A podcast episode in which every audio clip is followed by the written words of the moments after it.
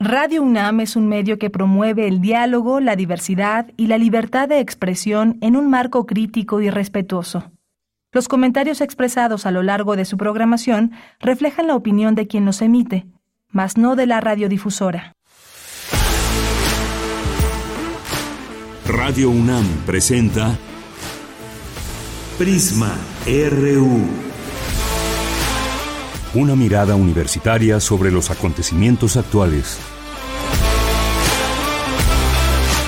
Prisma RU. Relatamos al mundo.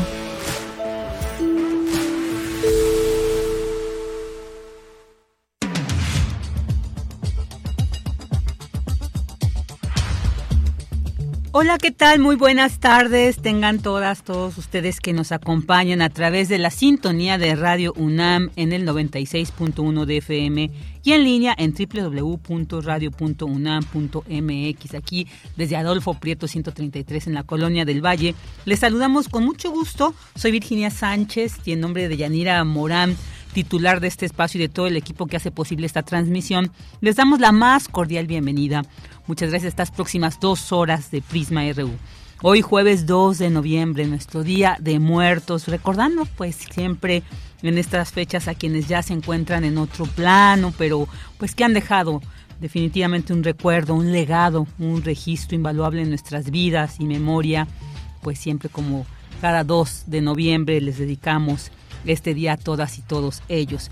Y bueno, pues hablar de la muerte implica algo muy profundo, porque aunque es un proceso natural de la vida misma, cuando nos toca despedir a alguien cercano, a algún ser querido, nos obliga a vivir un proceso de duelo que se conoce así. Y precisamente sobre este tema hablaremos el día de hoy con la maestra Jacqueline Pérez López, psicoterapeuta cognitivo-conductual y tanatoterapeuta académica de la Facultad de Psicología de la UNAM. Vamos a hablar sobre este proceso del duelo, sus etapas, la importancia de vivirlo. Es un tema muy importante porque todas y todos en algún momento lo hemos vivido o lo vamos a vivir. Entonces va a ser importante conocer sobre este proceso del duelo.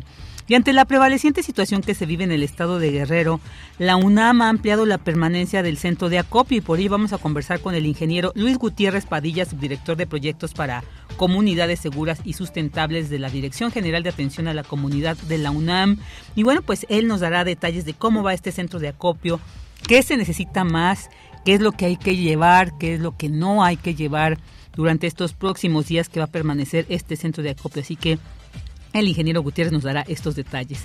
También vamos a platicar con el doctor Ernesto Bravo, académico del Instituto de Investigaciones Económicas, para hablar sobre este plan general de reconstrucción y apoyo a la población afectada en Acapulco y Coyuca de Benítez que ha presentado el gobierno federal. Y bueno, pues vamos a conocer este plan, qué, tal, qué alcance tiene, qué podemos esperar y bueno, pues para también estar atento a todo esto. Y ya en la segunda hora vamos a tener una entrevista con el cantautor Lengua Alerta, quien nos va a platicar sobre el concierto Resonancias del Caracol 40-30-20 Festival Musical por los aniversarios del Ejército Zapatista de Liberación Nacional. Y nos dará también los detalles sobre este concierto que se va a llevar a cabo en este mes de noviembre. Y como todos los jueves, la sección de Cinemaedro con Carlos Narro y la sección de Cultura con Tamara Quiroz, quien hoy, nos va, hoy va a platicar con la actriz Ana Silvia sobre la obra Don Juan Tenorio y el precio es la vida. Así que acompáñenos durante estas próximas dos horas aquí en Prisma RU y relatemos al mundo.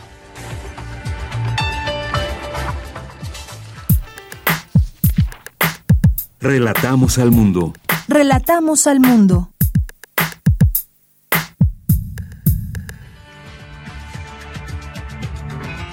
Una de la tarde con seis minutos y vamos a entrar al resumen informativo en temas universitarios.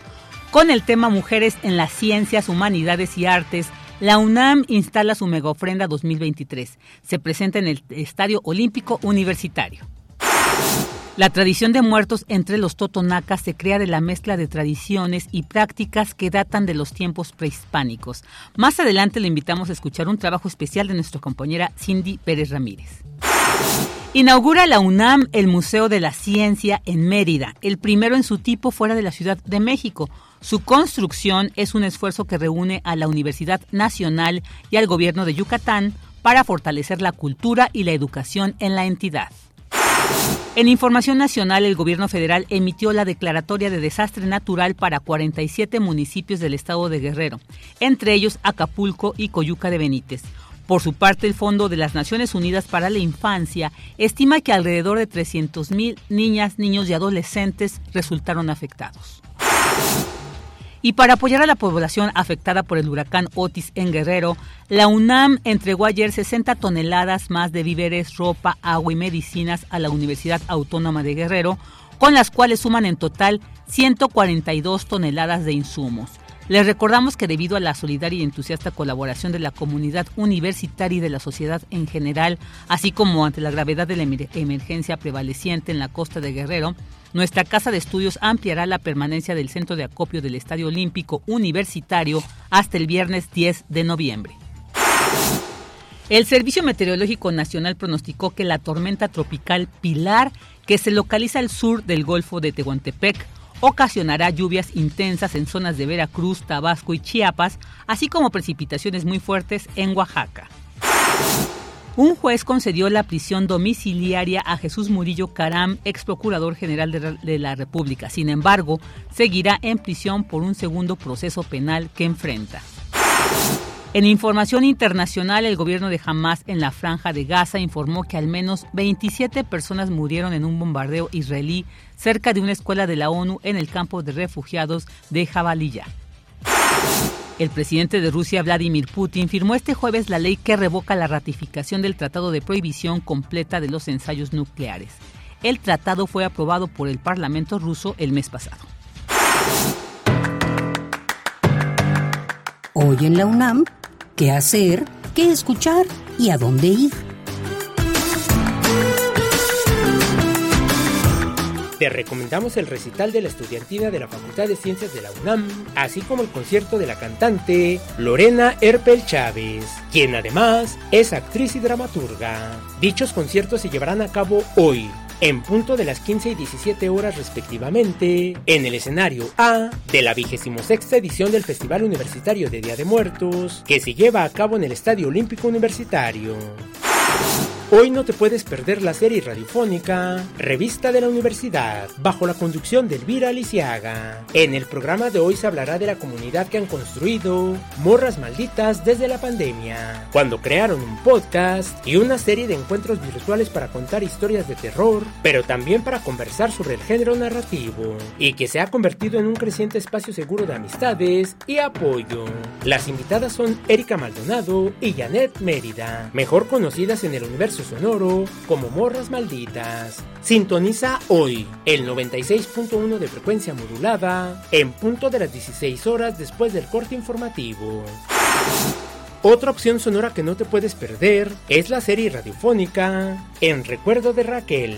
Selección de programas de la serie Museos en el Aire de Raquel Tibol. El programa de hoy jueves 2 de noviembre se titula Exposición Europea de las Máscaras Mexicanas 4. Sintoniza hoy, en punto de las 17 horas, el 96.1 de frecuencia modulada. Para Prisma RU, Daniel Olivares Aranda.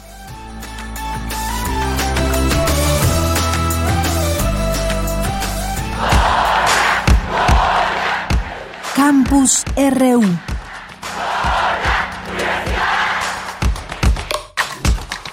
Una de la tarde con 10 minutos y bueno, pues ahora me enlazo con mi queridísimo compañero Leonardo Frías y en Fuego porque él pues nos va a platicar sobre esta ya de por sí tradicional ofrenda que se hace en, en CEU, esta vez con el tema Mujeres en las Ciencias, Humanidades y Artes, esta mega ofrenda 2023. Leo, ¿qué tal? Qué gusto saludarte, buenas tardes. Hola Vicky, amigos de Prisma RU de Radio UNAM, ¿cómo están? Pues muy buenas tardes. La UNAM, como bien lo mencionaste, ha colmado de nuevo de vida a la muerte. Es por lo pronto apenas la segunda ocasión presencial tras la pandemia de este Festival Universitario de Día de Muertos Mega Ofrenda UNAM, que ahora, como bien lo mencionaste, en su vigésima sexta edición, regresa a una de sus ocho sedes, aquella que en 2015 tuvo y tiene como escena el perímetro del Estadio Olímpico Universitario, pero es esta una ocasión muy particular porque bajo el lema Mujeres en las Ciencias, Humanidades y Artes, esta conmemoración plástica, lumínica, Sonora honra la memoria y el legado de mujeres destacadas en esta en estas áreas. Vicky, amigos de Prisma aquí, se aprecia la creatividad y el trabajo plástico de más de 500 integrantes de la comunidad universitaria a través de 44 ofrendas elaboradas por igual número de entidades Pumas, formas, relieves, estructuras, reinterpretaciones de la muerte y sus cultos con óleos, reproducciones y sincretismo que van desde Frida hasta la, hasta la Cuatlicue, sin olvidar a tantas universitarias protagonistas aquí tributadas, como es el caso de la ofrenda de la Facultad de Filosofía y Letras que honra a una de las pilares del feminismo universitario con la escritora Rosario Castellanos, quien sería también a la postre la primera directora de información y prensa de la Universidad Nacional Autónoma de México.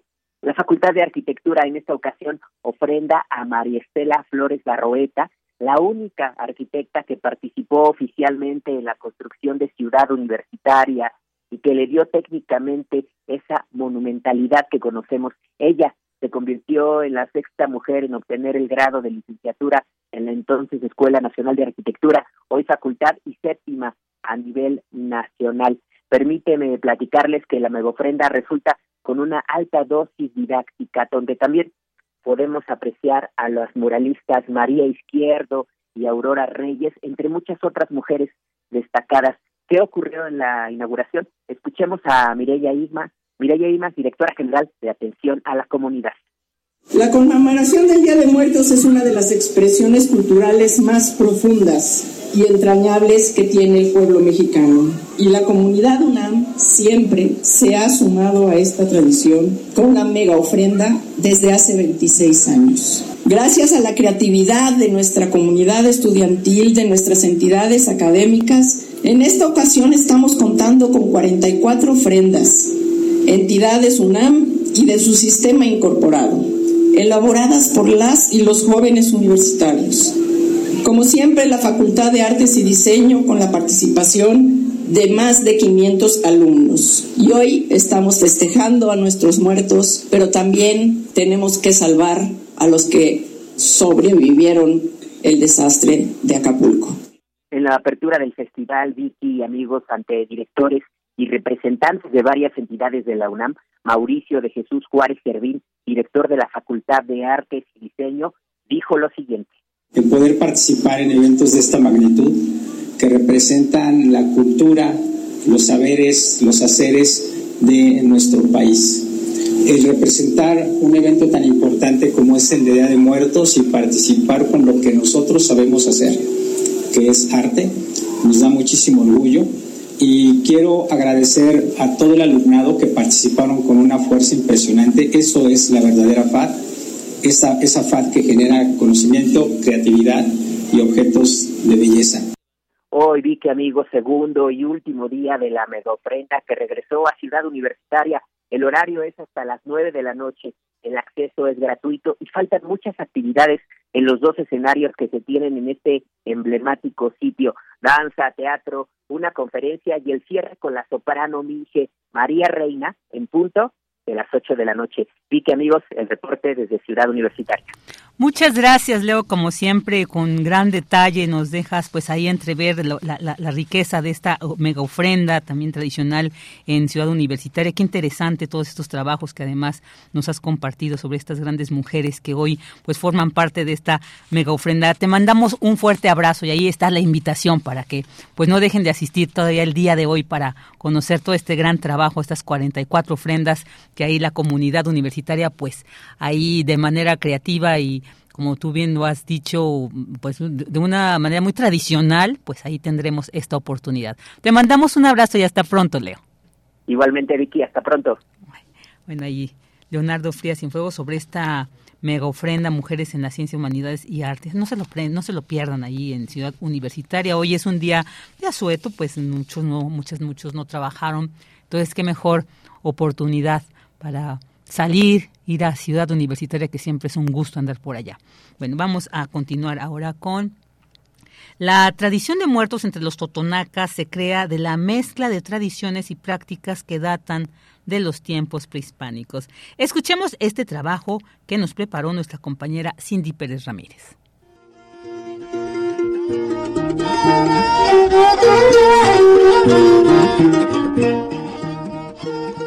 Bajo el nombre de Ninín se engloban los rituales que en la región Totonacú de Veracruz se celebran en torno al Día de Muertos, mismos que abarcan desde el 18 de octubre hasta el 29 de noviembre, alcanzando su punto cúspide del 31 al 2 de noviembre, durante la conmemoración de Todos los Santos. El 18 de octubre, en la festividad a San Lucas, que además es el santo que sustituyó al dios del trueno Tajín, las primeras almas que llegan son las de quienes murieron ahogados, vienen del norte trayendo consigo los vientos y los fríos. Ese día se da inicio a la compra de materiales para la elaboración de los altares. Se comienzan a hacer reuniones familiares para que todos, chicos y grandes, contribuyan con la elaboración de las figuras de chocolate casero y así designar las tareas para la recolección de flores y elementos que tendrá cada puchau o altar. Entonces dice, es el momento en que arriban las almas, listaknin, al mundo de los vivos. La gente se da cuenta por la llegada de los aires frescos del norte, hay que proceder y actuar con mucha cautela, controlar los comportamientos y actitudes. Generalmente estos peligros o estas normas los aplican los vivientes adultos, es decir, los abuelos y las almas de los difuntos también. Pero el riesgo mayor ocurre con las almas de los difuntos. Dice, ¿en qué consiste? Ah, pues se dice que pueden tentarnos en la cabeza, ¿sí? La gente está pendiente y reflexiona invocando. Se dice, aquí permanecemos en este lugar de paso, de centro, arriba y abajo. Los llamamos para que vengan a comer. En la tradición totonacú existe la diferencia entre aquellos que han muerto de manera natural de quienes tuvieron una violenta. Estos últimos deben de pasar por un proceso de purificación. Crescencio García Ramos, investigador del Instituto de Antropología de la Universidad Veracruzana, señala que quienes murieron de una forma violenta, en lugar de ir hacia el oriente como lo hacen las almas de los fallecidos por muerte natural, tienen que ir hacia el norte, a los dominios de Colo Axin, señor del trueno viejo, quien se adueña de las almas y las usa para cavar arroyos y cauces de ríos, porque también es el encargado del agua. El relato de la comunidad tajinita dice que antes no se conocía la muerte entre los hombres, pues eran como los dioses, no morían. Pero un día los dioses convocaron a los animales, sus criaturas, para decidir si el hombre tenía que morir o seguir viviendo eternamente. Entonces, bueno, pues cada uno de los animales dio sus razones, pero la última palabra fue de la lagartija. Argumentó que los hombres debían morir, porque cada día iban en aumento y ellas ya no tendrían espacio para esconder sus colas y acabarían aplastadas. Esta fue la razón por la que ahora la gente la apedrea, según que en cada movimiento de su cabeza dice, hombre, vas a morir, creencia que hasta hoy persiste en la congregación de Tají. Una vez que las almas han terminado con las tareas encomendadas, les son enviadas al dios de la muerte quien domina el poniente. Este las retiene ahí por cuatro años, luego de los cuales les permite ir al oriente, atrás del sol o chichiní, donde se dirigen las almas purificadas. Para Radio UNAM, Cindy Pérez Ramírez. Muchas gracias, Cindy Pérez. Un, tema muy interesante. Yo creo que siempre hay mucha información por seguir conociendo sobre estas tradiciones que principalmente son características de nuestro país. En otros países también, pero algo que incluso cuando vienen muchas eh, personas de otros lados, pues en estas fechas les entusiasma mucho ir a estos lugares donde se celebra de manera tradicional y muy enriquecedora. Prisma RU. Relatamos al mundo. Una de la tarde con 21 minutos. Y bueno, pues hoy celebramos el Día de Muertos eh, y bueno, pues es, decían, esta manera de ver de una manera pues de celebrar la muerte, este proceso natural de la vida, eh, de alguna manera nos salva, nos ayuda. Sin embargo, cuando vivimos una pérdida eh, de algún ser cercano, de algún ser querido, nos enfrentamos a una situación emocional, física, en muchas dimensiones de lo fuerte que es esta, este proceso y se le conoce mucho como el duelo, ¿no? Nos han dicho, tienes que vivir este duelo. Bueno, pues es un tema muy importante, muy interesante y bueno, pues vamos a platicar con una experta en, el tema, con la maestra Jacqueline Pérez López. Ella es maestra en psicología con residencia en evaluación educativa en la Facultad de Psicología de la UNAM, psicoterapeuta cognitivo-conductual y tanato, tanano, tanatoterapeuta especialista certificada para la impartición de cursos de capacitación presenciales por el Consejo Nacional de Normalización y Certificación de Competencias Laborales. Maestra Jacqueline Pérez López, muchas gracias por aceptar esta entrevista. Bienvenida a Prisma RU. Estimada Virginia, ¿cómo estás? Buenas tardes a todo tu auditorio y audiencia de Prisma RU.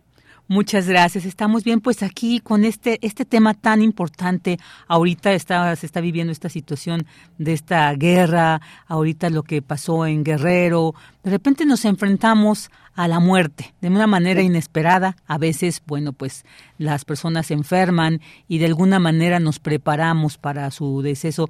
¿Qué nos puede decir sobre esta etapa del duelo?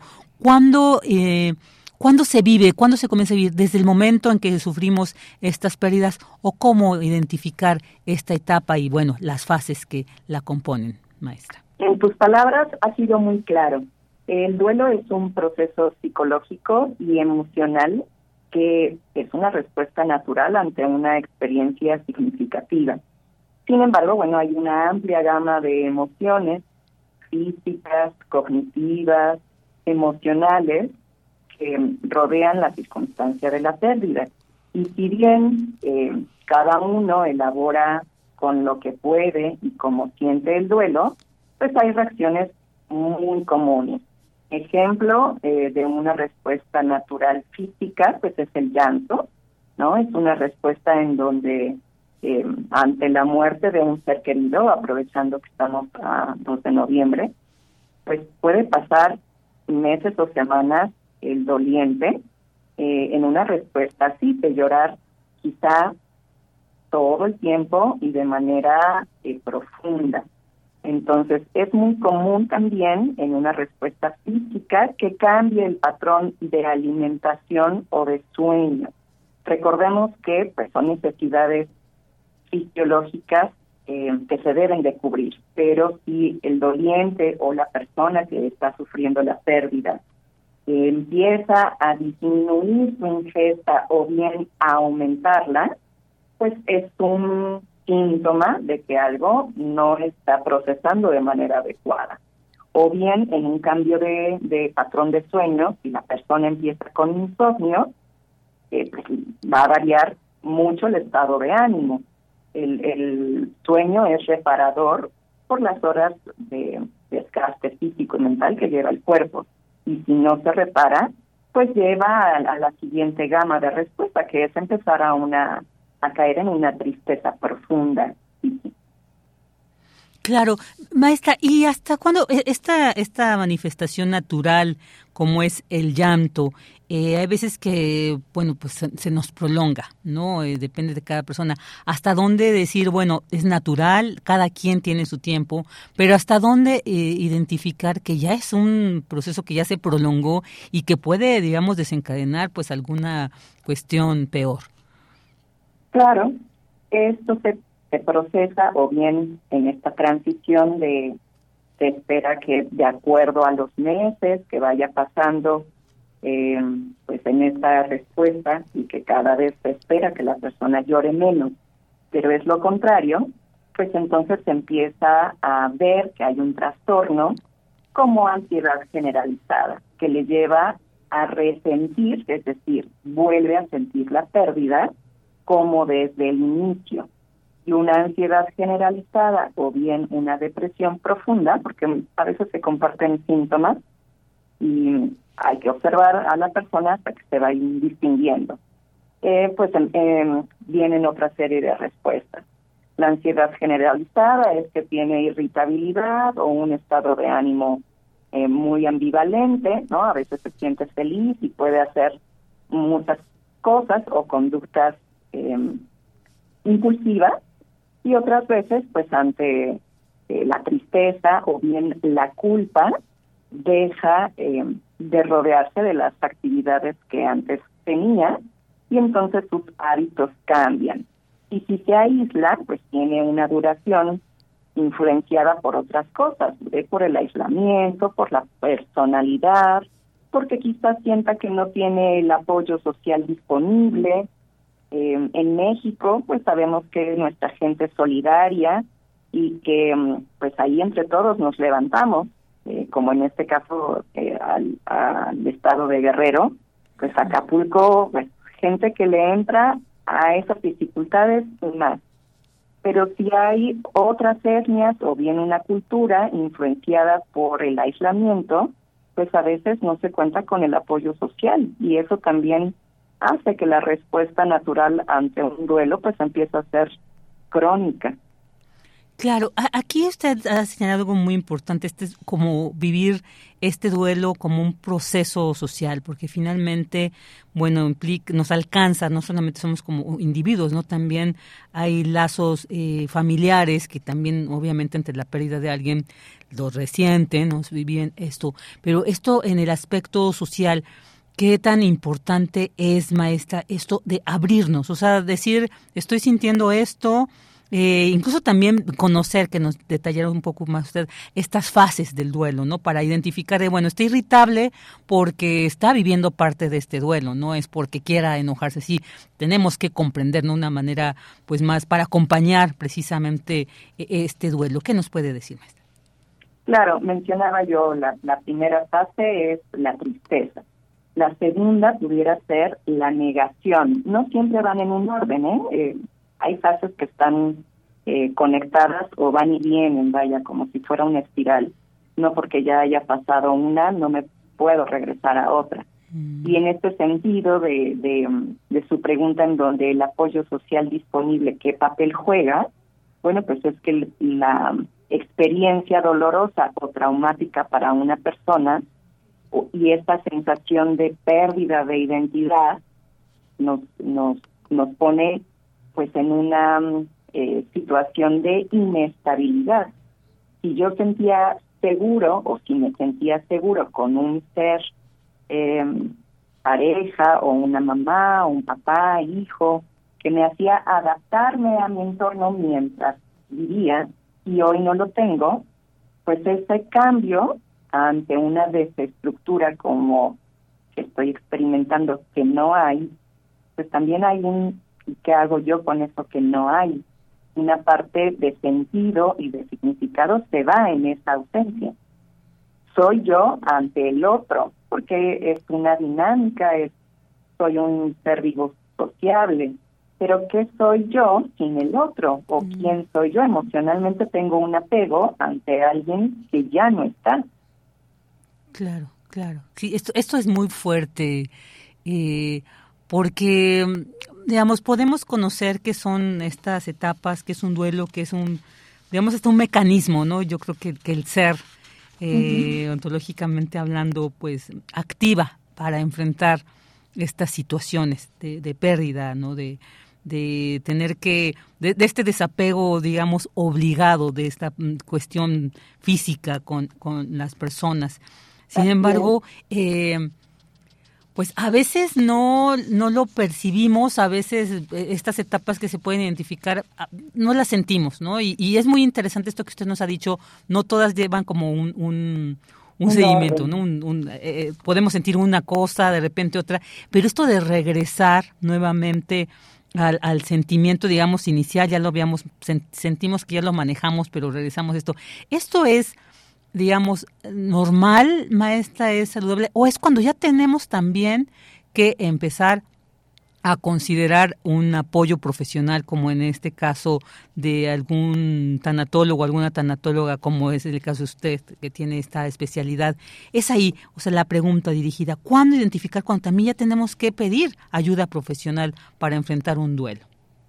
Sí, justamente ahí, cuando se considera que el sentimiento se vuelve a vivir como si fuera recién eh, experimentado, porque el, el paciente o el doliente, el sentimiento es válido.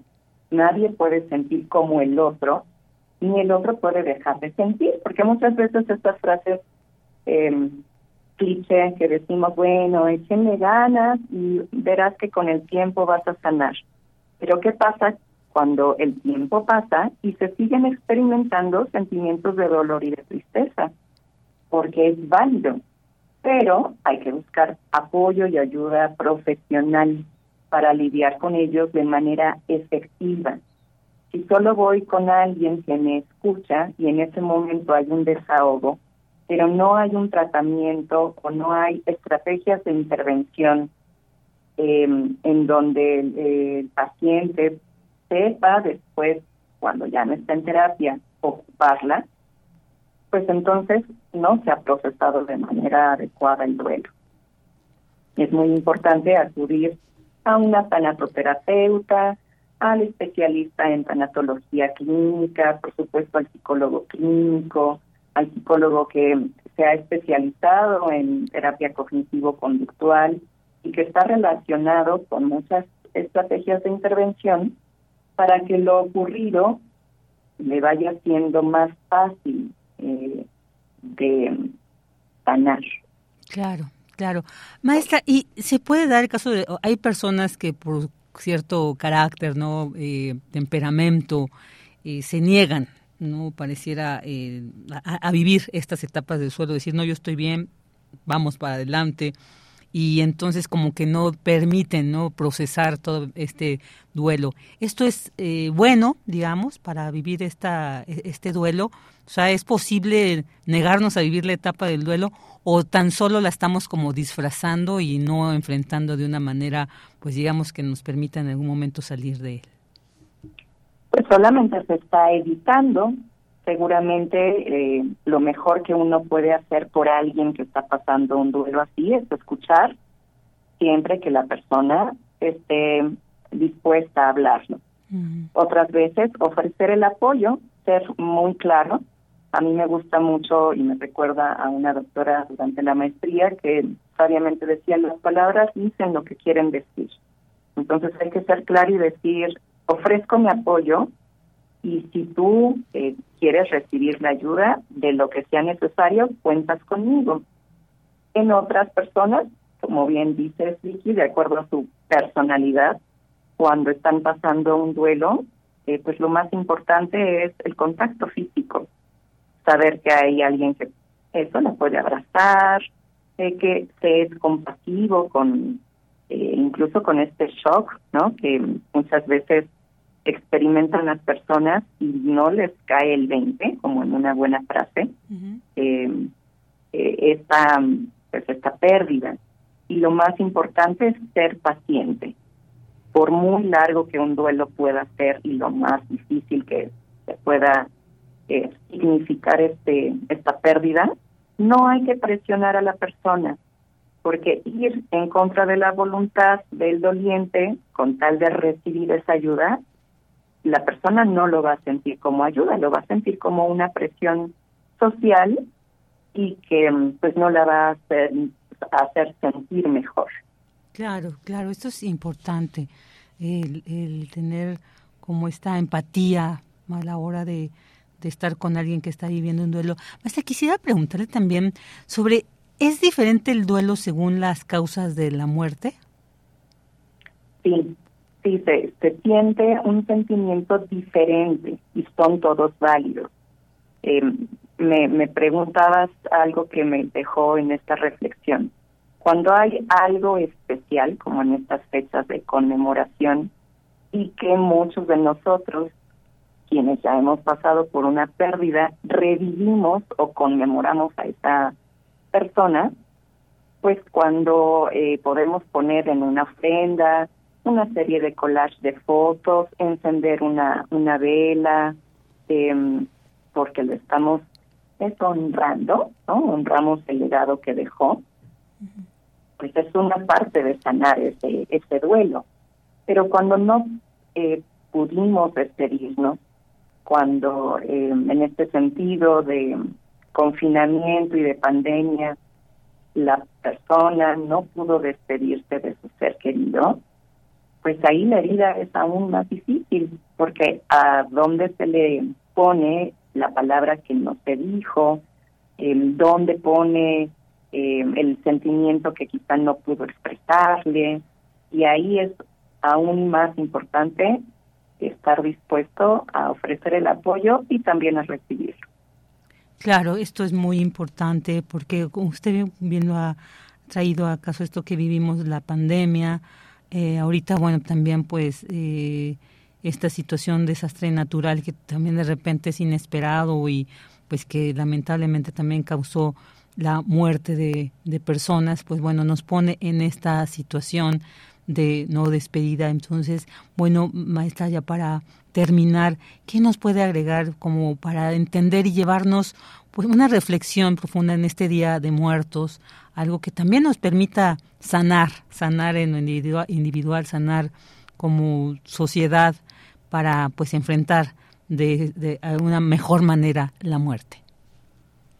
Pues yo creo que agregar que hay una variedad de problemas de salud mental y parte también de eh, pues de lo que se experimenta en una pérdida es pensar que la emoción o eh, el trastorno siempre va a quedar ahí, o sea, pensar que es de manera absoluta, yo creo que es una, un gran mito. Eh, algunos de los trastornos psicológicos asociados son temporales, ¿no? Saber que de la depresión se puede salir adelante, que los síntomas pues pueden ser persistentes y que sin embargo, aunque pareciera difícil, hay tratamientos y estrategias que ayudan a resolver ese problema de salud mental. Que también es cierto que cada persona, como decíamos, siente diferente y que el otro, pues aún siendo muy empático, no puede sentir como esa persona, pero podemos ayudar a manejar y gestionar mejor las emociones y sentimientos relacionados con el duelo y que mm, eh, pues no recurran a un abuso de sustancia como escape temporal, que mejor busquen ayuda de un profesional de la salud mental si es que están luchando para adaptarse a la pérdida. Perfecto, pues muchas gracias. Ahí nos quedamos con esto, con esta reflexión, maestra. Le agradecemos muchísimo el que nos haya compartido pues este, este análisis de su expertise. Le mandamos un fuerte abrazo y esperamos escucharla muy próximamente. Igualmente, Vicky, te mando un abrazo de vuelta y que tengan un excelente día. Muchas gracias, usted también. Hasta pronto, maestra. Hasta pronto. La maestra Jacqueline Pérez López, maestra en psicología de la Facultad de Psicología también de la UNAM, psicoterapeuta cognitivo-conductual y tanatoterapeuta. Vamos a continuar. Prisma RU. Relatamos al mundo. Una de la tarde con 40 minutos y bueno, pues como mencionaba al inicio del programa, este, este centro de acopio que la UNAM ha instalado en, en Ciudad Universitaria para apoyar pues a todas nuestra, nuestras hermanas hermanos de la costa de Guerrero que lamentablemente pues vivieron las, eh, los efectos de este desastre, este huracán Otis, estos desastres naturales que a veces pues nos rebasan, ¿verdad? los alcances, la, la tragedia. Y bueno, pues para conocer sobre cómo va este centro de acopio, qué se necesita, qué se requiere más, qué es lo que ahorita ya hay basto o qué es lo que no hay que llevar, pues ya tenemos en la línea al ingeniero Luis Gutiérrez Padilla, subdirector de proyectos para comunidades seguras y sustentables de la Dirección General de Atención a la Comunidad de la UNAM. ¿Qué tal, ingeniero Gutiérrez? Muy buenas tardes, gracias por aceptar esta entrevista para Prisma RU. Hola, ¿qué tal? Muy buenas tardes. Muchas gracias. Eh, gracias. Saludos al auditorio. Muchas gracias. Bueno, pues eh, ya llevamos algunos días con este centro de acopio, un balance breve, ingeniero, y también, bueno, pues ya en estos días que es que se ha eh, recolectado, ya se enviaron algunas toneladas de estos de estos víveres. ¿Qué, en qué, cuál sería el llamado ahorita? ¿Qué es lo que más se requiere, ingeniero? Bueno, pues primero quisiera agradecer la, enorme solidaridad y la participación que ha tenido nuestra comunidad y la ciudadanía en general para traer cosas al, al centro de acopio de la UNAM.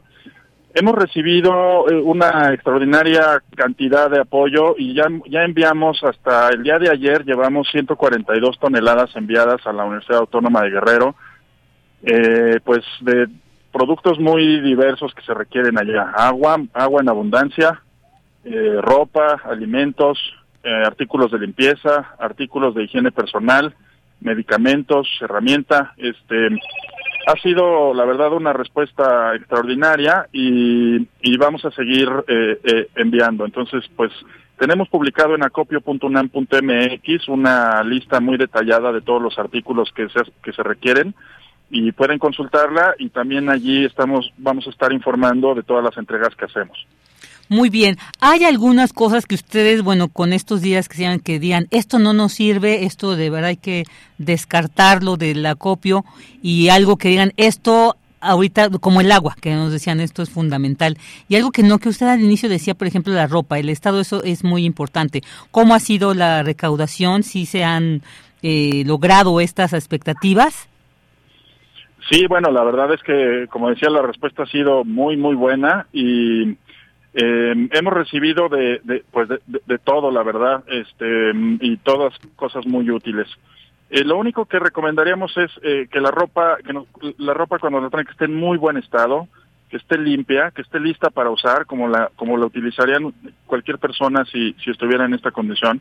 Entonces que, que, nos traigan ropa empaquetada y limpia y eso, eso es, eso es suficiente. Que no nos traigan ropa interior, por favor, para, pues no, esa no la vamos a poder enviar eh, que a lo mejor puedan traernos cosas para la niñez, ¿no? O em, para entretenimiento de la niñez, libros, juguetes, cosas así que a veces no no son tan no son tan obvias, pero también pueden ser muy necesarias en estos momentos. Claro, por ejemplo, los impermeables serían útiles.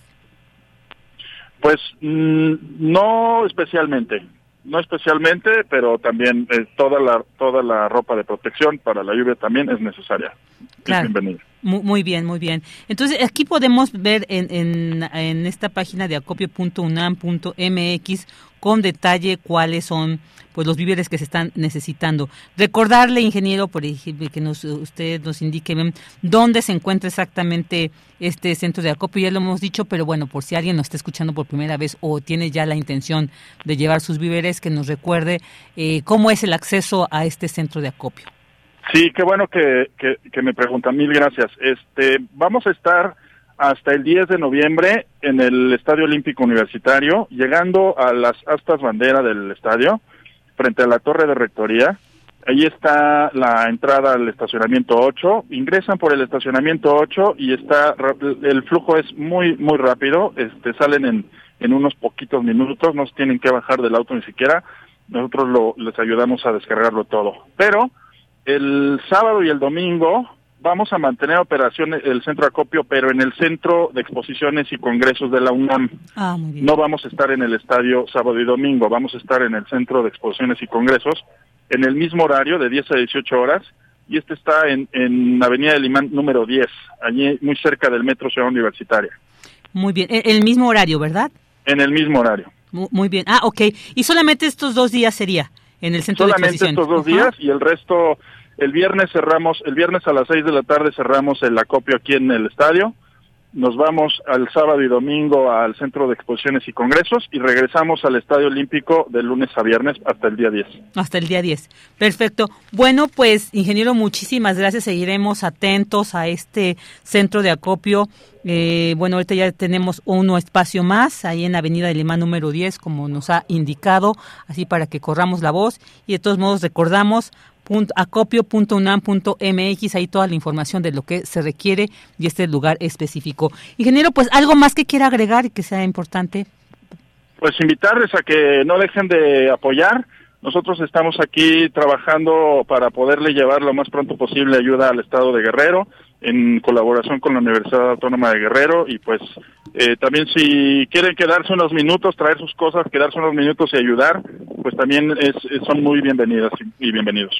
Perfecto, pues muchísimas gracias, ingeniero, un abrazo para todos los que forman parte pues de este centro de acopio, un agradecimiento enorme que en nombre de la UNAM estén haciendo esta labor. Muchísimas gracias, gracias a usted y a su auditorio. gracias, hasta luego. El ingeniero Luis Gutiérrez Padilla, subdirector de proyectos para comunidades seguras y sustentables de la Dirección General de Atención a la Comunidad de la UNAM, pues ahí escuchamos esto que de este centro de acopio estamos, estoy ahorita viendo, bueno, pues se requiere agua embotellada, garrafones, bebidas rehidratantes, ropa de bebé como biberones, también juguetes, ¿no? Este, este lado también lúdico es muy importante para las pequeñas, para los bebés y que ya pues están viviendo una situación, pero esto yo creo que les permite de alguna manera sobrellevar. Aceite, alimento para bebé, alimento para mascotas también. Es importante esto, arroz, atún, lata, avena, azúcar, café, cereales, chocolate, desechables, dulces empacados, frijoles en lata, fruta enlatada, galletas empacadas, harina de maíz, jugos en tetrapac, leche en polvo también, eh, bueno, ahí lentejas, sal, salsa y toda una serie de aquí que es están miren catalogados entre productos, alimentos que están también vigentes, por supuesto, hay que checar la fecha de caducidad, por favor, porque es importante, porque es, eh, en centros de acopio se llega, pero también hacen una revisión. Entonces, si se llega con esta garantía de que todo está bien, bueno, entonces productos de higiene y limpieza, herramientas, medicamentos y material para curación, y ahí toda esta serie de lo que se requiere. Bueno, pues vamos a continuar. Tu opinión es muy importante. Escríbenos al correo electrónico prisma.radiounam@gmail.com. Una de la tarde con 48 minutos y bueno, pues seguimos con este tema de esta situación en el estado de Guerrero tras este huracán que azotó de una manera pues muy fuerte, devastadora en, el puerto. Y bueno, pues ahora vamos a hablar sobre este plan general de reconstrucción y apoyo a la población afectada en Acapulco y Coyuca de Benítez por el huracán Otis que presentó el gobierno federal. Vamos a platicar con esto. Ya tenemos en la línea al doctor Ernesto Bravo, académico del Instituto de Investigaciones Económicas de la UNAM. Doctor Ernesto Bravo, muy buenas tardes. Muchas gracias por estar aquí con nosotros en Prisma RU. Muchas gracias, Virginia. Muy buenas tardes. Sí, a tu radio escuchas. Muchas gracias. Pues bueno, este plan general de reconstrucción, hay algunos puntos, son 17 puntos el que lo conforman. ¿Qué nos puede para iniciar todo este, para iniciar esta conversación, doctor? La importancia de un plan general de reconstrucción, la, la eh, eh, a estas alturas, en estos momentos, realmente sí, en esta primera lectura podemos vislumbrar que va a, resolver de alguna manera esta situación que se está viviendo en el estado de Guerrero, doctor? Sí, fíjese, mira, son dos cosas. En primer eh, lugar es la emergencia, la atención de la emergencia, ¿no? En donde estos 61.300 millones de pesos, que son más o menos 3.400 millones de dólares, eh, se insertan en un momento en donde, bueno, pues es necesario reconstruir finalmente tanto la infraestructura como las condiciones generales eh, de vida de todos los municipios eh, que salieron afectados, cerca del 20% de los 85 municipios del estado de Guerrero salieron con afectaciones medianas y mayores. Entonces, estos recursos, eh, si bien es cierto, pues quedan un poco cortos porque según las estimaciones de Fitch, saldría entre 15 mil y 16 mil millones de dólares la reconstrucción y según los hoteleros eh, estarían llevándose entre dos a tres años para recuperarse, este plan de alguna manera pues incrementa los recursos eh, iniciales con los que se tenía de, alguna manera eh, previsto atender una situación de esta naturaleza. Estábamos hablando de cerca de 25 mil millones que se tenían previamente, ¿sí? Entre un bono de 485 millones de dólares, eh, 5 mil millones de dólares de un bono de desastre y pues también del Fonden habían cerca de 11.800 millones de pesos que estaban disponibles. El fondo ya no, el Fonden ya no es un fideicomiso, pero está todavía en la partida en el ramo 23 y estos eran los recursos que al primer semestre quedaban libres porque eran cercanos a los 17.800 millones de pesos. Entonces, junto con eh, la operación del gobierno federal en, digamos, eh, eh, coordinación con los gobiernos estatales y municipales, pues es un primer paquete para atender, digamos, la coyuntura. Sin embargo, me parece que es el momento para que el Estado pueda ser eh, catapultado en un programa de mediano y largo plazo en donde, en mi opinión, las tres ciudades, tanto Ciudad eh, Acapulco y Tasco, puedan ser la punta de lanza que eh, posicione a Guerrero en otro lugar en términos del índice de desarrollo sustentable humano, eh, porque estamos hablando de que está por ahí del penúltimo lugar de los 32 estados, un lugar eh, bastante lamentable, que la coyuntura pues profundiza finalmente, estamos hablando de un estado, las condiciones de vida y, de desarrollo del estado, estamos hablando de un estado donde la informalidad es cercana al 78%. ¿Sí? ha perdido competitividad con respecto a otros eh, lugares eh, turísticos y económicos a nivel de estado, pero digamos que es un recurso inicial para afrontar la coyuntura. Muy bien, muy bien. Y, y bueno, este, este cálculo, vamos, se presenta un, plan general.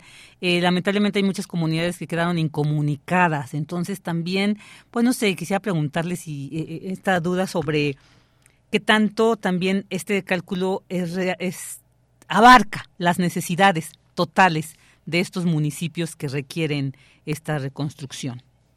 Yo lo que podría decir, este Virginia, es que eh, estos recursos se están concentrando en dos municipios fundamentalmente, que fueron los más dañados, Coyuca de Benítez y Acapulco. Sin embargo, yo sumaría a los otros cuatro municipios que desde un primer momento el gobierno federal declaró en zona de desastre, que fueron Benito Juárez, Atayac, Salpatláhuac y Tecpan de Galeana. Pero no son los únicos, ¿eh? Hay otros con también daños importantes, por ejemplo, Chilpancingo, General Eliodoro Castillo, San Miguel Totoloapan, Aguchitlán del Progreso, perdón, Petatlán y Saltianguis. Es decir, hay una serie de municipios que tendrían también que estar siendo atendidos, además de estos que son los más importantes, para decir que eh, verdaderamente la población del Estado estaría siendo atendida en sus necesidades apremiantes debido al meteoro. Claro, esto es importante, o sea, realmente sí tendríamos que estar también atendiendo y, pues observando que, tanto, que este alcance que eh, llegue a todos los municipios. Hay un punto de este plan, doctor, que me llama la atención, que es, por ejemplo, en, cuanto al uso de los programas sociales, ¿no? Se van a adelantar dos meses del pago de, de programas del bienestar. Esto nos plantea una situación se les va a adelantar.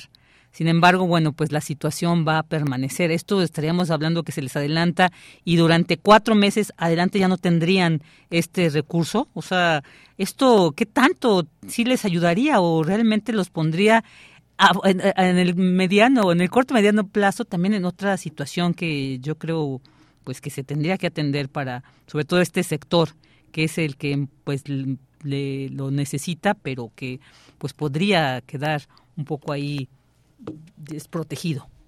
Claro.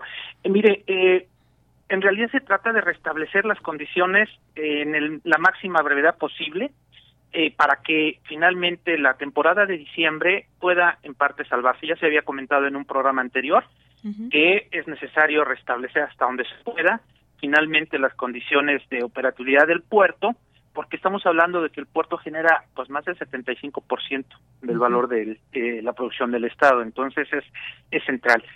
Si se logra trabajar fuertemente, yo no diría en los cuatro meses, porque ya es mucho, en mi opinión, pero al menos en estos dos primeros meses podemos restablecer ciertas condiciones para el restablecimiento de la actividad, digamos, turística, que les permita a los habitantes eh, con recursos también propios de la actividad, complementar lo que se va a hacer a nivel federal. Eh, por eso yo decía que un relanzamiento del Estado es necesario en este momento también, irlo pensando así. Eh, de igual manera, eh, pues estamos en un momento importante de la negociación del presupuesto. Tenemos hasta el del presupuesto federal. Tenemos hasta el 15 de noviembre para la aprobación del presupuesto federal definitivo y se habían más o menos pues unos 18 mil millones de pesos dejado para contingencias eh, relacionadas con desastres naturales. Quizás es el momento para que también eh, pues el Congreso pueda sensibilizarse, incrementar este eh, este monto que sería un monto que ya se tendría que relativizar a la luz de este programa federal y definitivamente eh, contemplar una segunda etapa más allá del mes de febrero, que son los cuatro meses, para que, pues digamos, estamos pensando incluso hasta abril que estaría eh, pensando el gobierno federal llevar los los apoyos. Eh, y bueno, para que finalmente ya en un programa conjunto entre federación, estados y municipios, poderle dar condiciones a la población. Estamos hablando de una población en donde 50 mil eh, unidades eh, habitacionales, 50 mil casas eh, salieron dañadas y según las aseguradoras solamente 16 mil de estas eh, unidades tienen seguro y sobre todo están concentradas en eh, centros turísticos y hoteles, de tal manera que hay un porcentaje muy importante de eh, casas habitación que salieron dañados y que también finalmente es una reparación que se lleva eh, algo de tiempo, ¿no? Entonces, me da la impresión que se tiene que proyectar este tipo de apoyos más allá de los meses de febrero y abril para pues no dejar descubiertos, pero como le comento, se está negociando el presupuesto y esperemos que pueda salir una partida extraordinaria que abarque meses posteriores a, febrero y abril fundamentalmente. Claro, claro, esto es importante. Un punto que ahí tocó también esto de las aseguradoras, ¿no? Que en este caso, pues, eh, eh, esperemos que se cumpla eh, los acuerdos con en, los hoteles para que también parte de este de este presupuesto se pueda destinar a otros lugares y las aseguradoras pues atiendan, se hagan responsables también de lo que les les toca. Bueno, eh, eh, doctor, algo para cerrar esta entrevista, algo importante que también tengamos que eh, atender sobre este plan general de reconstrucción, que tengamos que darle un seguimiento, sobre todo importante, pues para lograr el objetivo deseado, el objetivo establecido. A mí me parece que es el momento para que el Estado, este, Virginia, si se va a relanzar solamente y no quede esto acotado a estos dos grandes municipios, tanto de Coyuca como de Acapulco, y pensemos en un nivel de desarrollo, digamos, de mediano y largo plazo para el Estado, cuidar dos elementos importantes. Uno es la sustentabilidad del proceso y el otro es la seguridad. Dos elementos que verdaderamente estructuralmente han estado eh, durante mucho tiempo afectando al Estado y puede esto también afectar estas labores de reconstrucción y de reposicionamiento. Me parece que si explícitamente esto se considera y verdaderamente ubicamos al Estado, no solamente eh, al puerto de Acapulco, porque estamos hablando de un Estado en condiciones de un retraso absoluto. Eh, si podemos finalmente ponernos de acuerdo dejando a un lado las diferencias de carácter político y nos centramos en lo sustancial, me parece que eh, saldamos la deuda con Guerrero. Guerrero es un estado al que este país históricamente le debe mucho y creo que tenemos que devolvérselo eh, haciendo las cosas en, en, escenarios de corto, de mediano y largo plazo eh, de efectividad para la población tan sufrida del estado de Guerrero y que pues estamos hablando 46 eh, personas que fallecieron y eh, 56 más desaparecidas, que sobre todo son eh, pescadores. Eh, pues eso ya estamos hablando de un número importante eh, de pérdidas, que creo yo que si prevenimos, lo habíamos dicho en el programa pasado, eh, que si en realidad destinamos recursos a la prevención, porque este territorio nacional es altamente siniestrable, más del 40% del territorio está en condiciones de siniestrabilidad importante, pues pudiéramos enfrentar con mejores condiciones meteoros de este tipo, eh, en beneficio fundamentalmente de la integridad física de, las, de los mexicanos y de sus condiciones económicas. Así es, así es. Bueno, doctor, pues muchísimas gracias por todo este análisis de balance sobre este Plan General de Reconstrucción. Le agradecemos mucho el que haya estado con nosotros. Le enviamos un fuerte abrazo. Igualmente, muchas gracias, Virginia. Saludos, buenas tardes. Buenas tardes el doctor Ernesto Bravo, académico del Instituto de Investigaciones Económicas de la UNAM. Ya llegamos al final de esta primera hora de transmisión. Vámonos a un corte. Tu opinión es muy importante. Escríbenos al correo electrónico prisma.radiounam@gmail.com.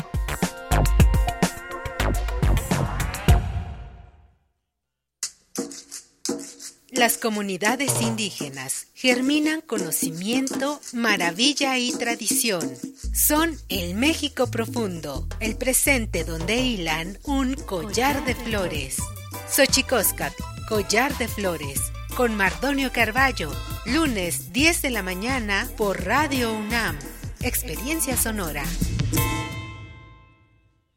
Con los votos de los diputados y senadores del Partido Verde, se logró la mayoría para aprobar la reforma constitucional que garantiza que los programas sociales del presidente López Obrador sean un derecho permanente. Y año tras año los diputados del Verde votan para otorgar recursos para la pensión universal de adultos mayores, el apoyo económico del programa Jóvenes Construyendo el Futuro, las becas bienestar para todas las familias con hijos en educación básica y la beca universal para estudiantes de preparatoria. La 4T también es verde. Partido Verde. Entre el bolero y la ciencia ficción, atestiguas el fin del mundo en cámara lenta. No haces nada porque no te queda de otra. Eliges la falsa noción del espacio para hacer como que no te das cuenta de que estás en una jaula. Por razones que inventó alguien más, haces efectivo el cheque de tu existencia. Un vale para una vida de idas a la escuela, al trabajo, a la tumba. Tantos años de resistencia para llegar a ninguna parte. A la misma estación, a la misma cabina. Resistiendo todavía. Sálvense ustedes con Raquel Miserachi. Todos los martes de 10 a 11 pm por resistencia modulada. Radio UNAM. Experiencia sonora. Queremos escuchar tu voz. Síguenos en nuestras redes sociales. En Facebook como Prisma RU y en Twitter como arroba PrismaRU.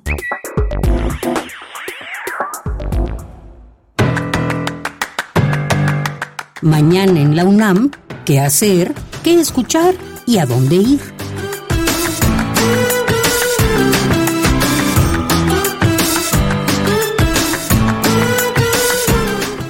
Mañana no te puedes perder La Ciencia que Somos, bajo la conducción de Ángel Figueroa, que en esta ocasión nos hablará sobre la revista de divulgación científica Como ves, que cumple 25 años. Esta publicación fue de las primeras en considerar como público objetivo a los jóvenes de bachillerato y licenciatura. ¿Cuáles son los retos que ha enfrentado? ¿Cómo ha evolucionado la publicación impresa a raíz del Internet? Entérate en esta mesa de festejo.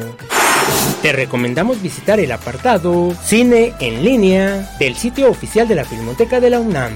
En este espacio virtual podrás disfrutar de cintas como El Grito, Tepeyac, El Tren Fantasma, Los Confines y un sinfín de documentales de diversos géneros. Visita el sitio oficial www.filmoteca.unam.mx. La Facultad de Química de la UNAM organiza la conferencia Las bacterias también respiran, que contará con la ponencia de la doctora Emma Berta Gutiérrez, académica de la Facultad de Estudios Superiores Iztacala. Las citas mañana viernes 3 de noviembre, en punto de las 9 horas, en el auditorio del conjunto E de la Facultad de Química de la UNAM. Para Prisma RU, Daniel Olivares Aranda.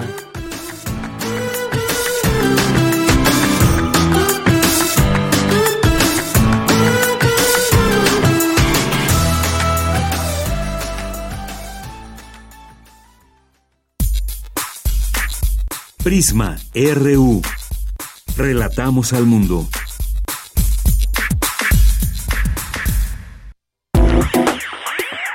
Queremos escuchar tu voz. Síguenos en nuestras redes sociales. En Facebook como Prisma RU y en Twitter como arroba PrismaRU.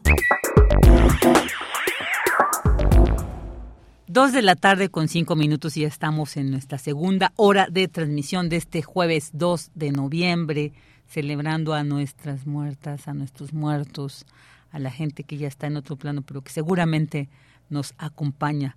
Siempre hay una manera de sentir su presencia y bueno, tan solo con mantenerles en la memoria, recordarles con mucho cariño. Bueno, saludos a quienes se comunican con nosotros a través de las redes. Jorge Morán Guzmán dice, todos debemos estar bien informados y muy atentos a los resultados del Plan General de Reconstrucción y Apoyo para Acapulco. No permitamos el mal uso de los recursos. Eso principalmente, sobre todo, pues considerando que el otro año son tiempos electorales, hay que tener, poner atención para que realmente el objetivo central sea la reconstrucción de este Estado y no el uso ahí partidista. Y también nos menciona, Jorge, que en el Instituto Politécnico Nacional Unidad de Zacatenco también hay un centro de acopio para quienes les quede más cerca, pues ahí está este lugar que nos comparte Jorge Morán Guzmán y también, bueno, él nos comunica muchas, voy a decir, leer los mensajes que, que Jorge Morán nos dice, sobre el proceso de, duelo ante la muerte podemos aprender mucho de nuestros pueblos originarios, acerquémonos, acercémonos a su sabiduría, efectivamente, creo que es una manera muy resiliente, muy importante de poder sobrellevar y entender esta cuestión de la muerte. Javier Flores dice Prisma R1, un saludo a todo el equipo, excelentes notas informativas, son los mejores, ya quedan a detalle y con bases sustentables cada noticia. Saludos. Muchas gracias por tu comentario, Javier Flores. También muchos saludos de parte del equipo para ti. Y bueno, también Jorge Morán dice, el sincretismo mexicano se manifiesta en las festividades del Día de Muertos, así es como lo escuchamos con la nota de Cindy. Rosario Durán, te mandamos un abrazote y nos manda una una imagen que dice, quédate en mi memoria y en mis recuerdos, quédate allí donde nadie te toque, donde cada vez que te busque pueda encontrarte, así en nuestras memorias. Yo creo que hay gente que, que todos los días le recordamos, todos los días nos acompañan, entonces qué importante. Y también Jorge, bueno, dice gracias por la invitación a la Mega Ofrenda UNAM 2023 que hace unos momentos eh, Leo nos dio detalle muy interesante. No dejen de ir. Y bueno, también nos también te mandamos un saludo. Y miren, me mandó una calaverita muy bien, muy Jorge Morán, Guzmán, la voy a leer. Dice Virginia Sánchez, en años de trabajo muy atinado, Vicky ha logrado un auditorio bien informado que siempre ha participado con un espíritu muy liberado, más un proceso tan acabado, el celo de la parca ha invocado y a la eternidad la ha enviado por su espíritu tan esforzado. Muchísimas gracias, Jorge. Qué linda calaverita, lo voy a guardar. Muchos saludos también a David Castillo Pérez. Eh, te mandamos un abrazote, como siempre. Ya sabemos de tu compañía incondicional. Y una imagen que dice, mi café, mi café, ¿dónde está mi café con pan? Dice la llorona. sí, hay dos que tres lloronas andamos en, en las mañanas siempre buscando nuestro pancito para el café. Y bueno, eh, Rebeca Vega, también te mandamos muchos saludos de que ya está de regreso en la Ciudad de México. ¿Dónde andabas, Rebeca? Ahí cuéntanos. Qué bueno que ya estés acá, acá con nosotros y que te comuniques. Te mandamos un fuerte abrazo y bueno, pues muchas gracias también a, eh, estaba viendo a Rutilio también, que nos mandó un, un saludo. También te mandamos muchos saludos para ti. Y bueno, pues vamos a continuar con la información.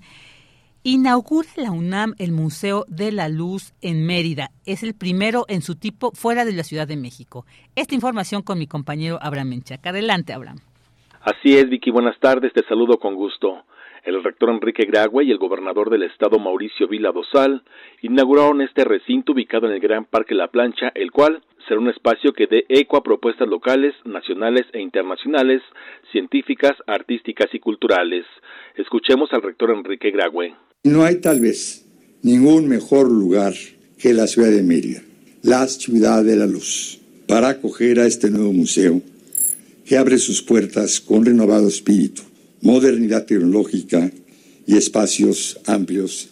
Este nuevo Museo de la Luz que hoy inauguramos emerge como un recinto de aprendizaje abarcando más de 4.000 metros cuadrados en los que la ciencia, la tecnología, las humanidades y las artes se entrelazan en un calidoscopio de luz y color. Es también un espacio de convergencia de disciplinas, desde la física a las artes plásticas, desde la biología hasta las humanidades. Este museo abordará el fenómeno luminoso con una perspectiva multidisciplinaria, integral, lúdica y didáctica. Hay que agradecer a las dos administraciones del gobierno del Estado de Yucatán por su solidaridad y en forma muy particular a esta actual gestión. Muchas gracias, señor gobernador, porque ha sido esencial su apoyo para la materialización de esta iniciativa. Por su parte, el gobernador Mauricio Vila Dosal expresó que el museo es un regalo que la UNAM le hace a los yucatecos. Que además de venir a enriquecernos, a enseñarnos, pues también viene a mostrar la voluntad de trabajo y colaboración que siempre hemos tenido entre Yucatán y una de las mejores universidades del país, que es la UNAM. Pues ya el próximo 19 de noviembre vamos a estar inaugurando el Parque de la Plancha, pues que además que cuando se concreta este proyecto, lo que hacemos es hablar con la gente de la UNAM, porque estos proyectos se van a comunicar. Uno va a poder pasar del Parque de la Plancha y venir al Museo de la Luz.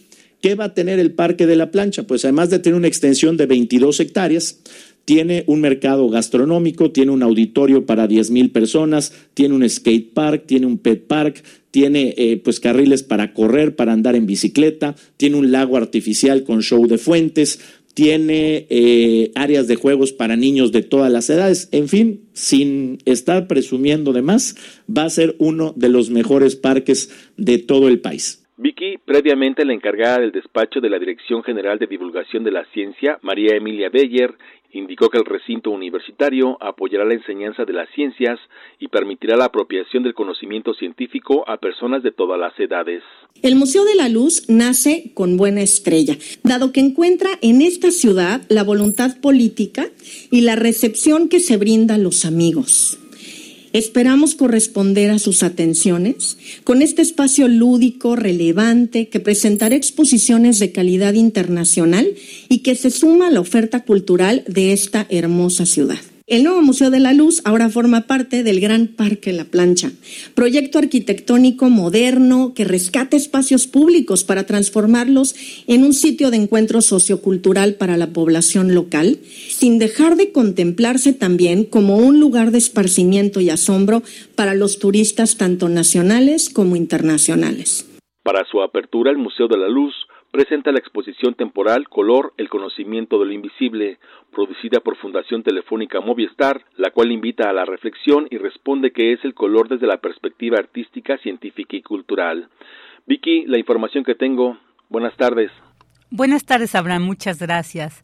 Bueno, antes de irnos a la revista, también quiero mandar saludos porque no había puesto bien eh, a Gabani, a Jorge Fra, a César Soto Bretzfelder y a Javier Flores. Bueno, ahora nos vamos con las internacionales con Radio Francia Internacional.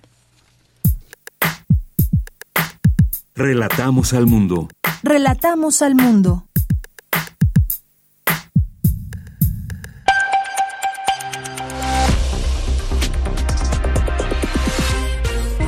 Bienvenidos al flash informativo de Radio Francia Internacional. En los controles técnicos nos acompaña Víctor Mathieu. Vamos ya con lo más importante de la jornada. Danae Rivadeneira. Son ya más de 9.000 muertos palestinos por los bombardeos israelíes en la franja de Gaza. Según el Ministerio de Salud de Hamas de Gaza, precisamente han logrado salir hasta ahora 76 heridos palestinos y 335 personas con pasaportes extranjeros. La situación es catastrófica allí. Encontrar qué comer es un desafío, como cuenta Zacarías, un pescador gazatí que alberga en su casa a 140 personas. Este es un testimonio recogido por nuestro corresponsal permanente en Jerusalén, Sami Bukelifa. El agua que bebemos no sirve ni para darle a los animales. En casa tenemos dos bebés de unos meses. No podemos darles de ese agua. Me paso todo el día en las calles de Gaza intentando comprar botellas de agua, pero hoy no encontré nada. Los navíos de guerra israelíes han bombardeado el puerto de Gaza. Casi todos nuestros barcos de pesca han sido quemados. Incluso si la guerra acaba, no creo que nos vuelvan a dejar navegar en alta mar de nuevo. Encontrar comida se ha vuelto muy complicado complicado porque las tierras agrícolas han sido atacadas con misiles y ya no hay verduras en los mercados. En España, la investidura del jefe de gobierno Pedro Sánchez está cada vez más cerca. Los republicanos y los socialistas cerraron un acuerdo para el traspaso integral de Rodalíes, la operadora de servicios ferroviarios, que es lo que estaba pidiendo el partido de Junqueras y Aragonés para dar su apoyo a los socialistas. Esto se suma al pacto sobre la ley de amnistía entre el PSOE y ERC anunciado esta semana. En Francia, la tormenta Kiarán azotó con vientos récord de casi 200 kilómetros por hora el norte del país, dejando un muerto, decenas de heridos y unos 1,2 millones de hogares. Se quedaron sin electricidad, la mayoría de estos en la región francesa de Bretaña. Se conmemora este 12 de noviembre el día para poner fin a la impunidad de los crímenes contra periodistas. Entre 2006 y 2023, más de 1.600 fueron asesinados en el mundo entero. Recordemos que esta fecha se creó en memoria de nuestros colegas de RFI, Ghislaine Dupont y Claude Verlon, que fueron secuestrados y asesinados en Mali hace 10 años. Las autoridades penitenciarias iraníes impiden el traslado al hospital del premio, de la Premio Nobel de la Paz Narges Mohammadi. La causa por negarse a cubrirse la cabeza con un velo. Hasta aquí las noticias en RFI.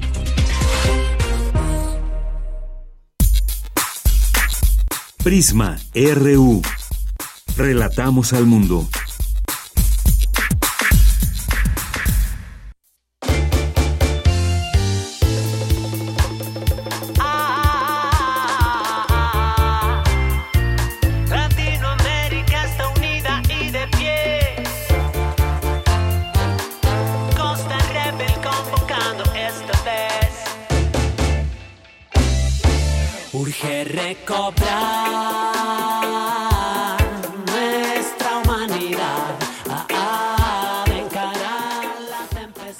De la tarde con 17 minutos y bueno, estamos escuchando de fondo a Lengua Alerta, este gran cantautor comprometido, siempre llevando a través de su canto una reflexión en torno a la vida misma, a la lucha.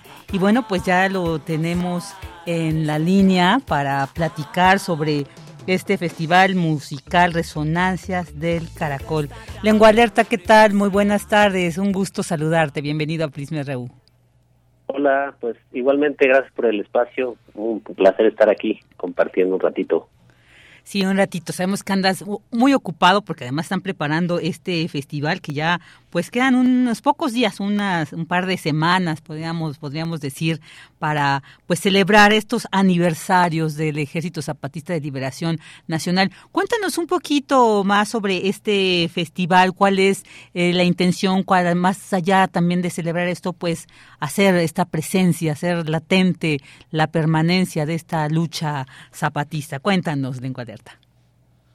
Pues sí, básicamente justo lo que dices, es, es, visibilizar que, el zapatismo sigue vivo, que sigue vigente, que y que seguimos acompañando esta lucha de este tiempo que nos ha inspirado a mucha a mucha gente y que pues es una especie de de pues retribuir un poquito, ¿no? De dar algo a cambio de pues de todo lo que hemos aprendido de ellos y pues es nuestra manera de pues, de celebrarlos y de acompañarlos en estos aniversarios.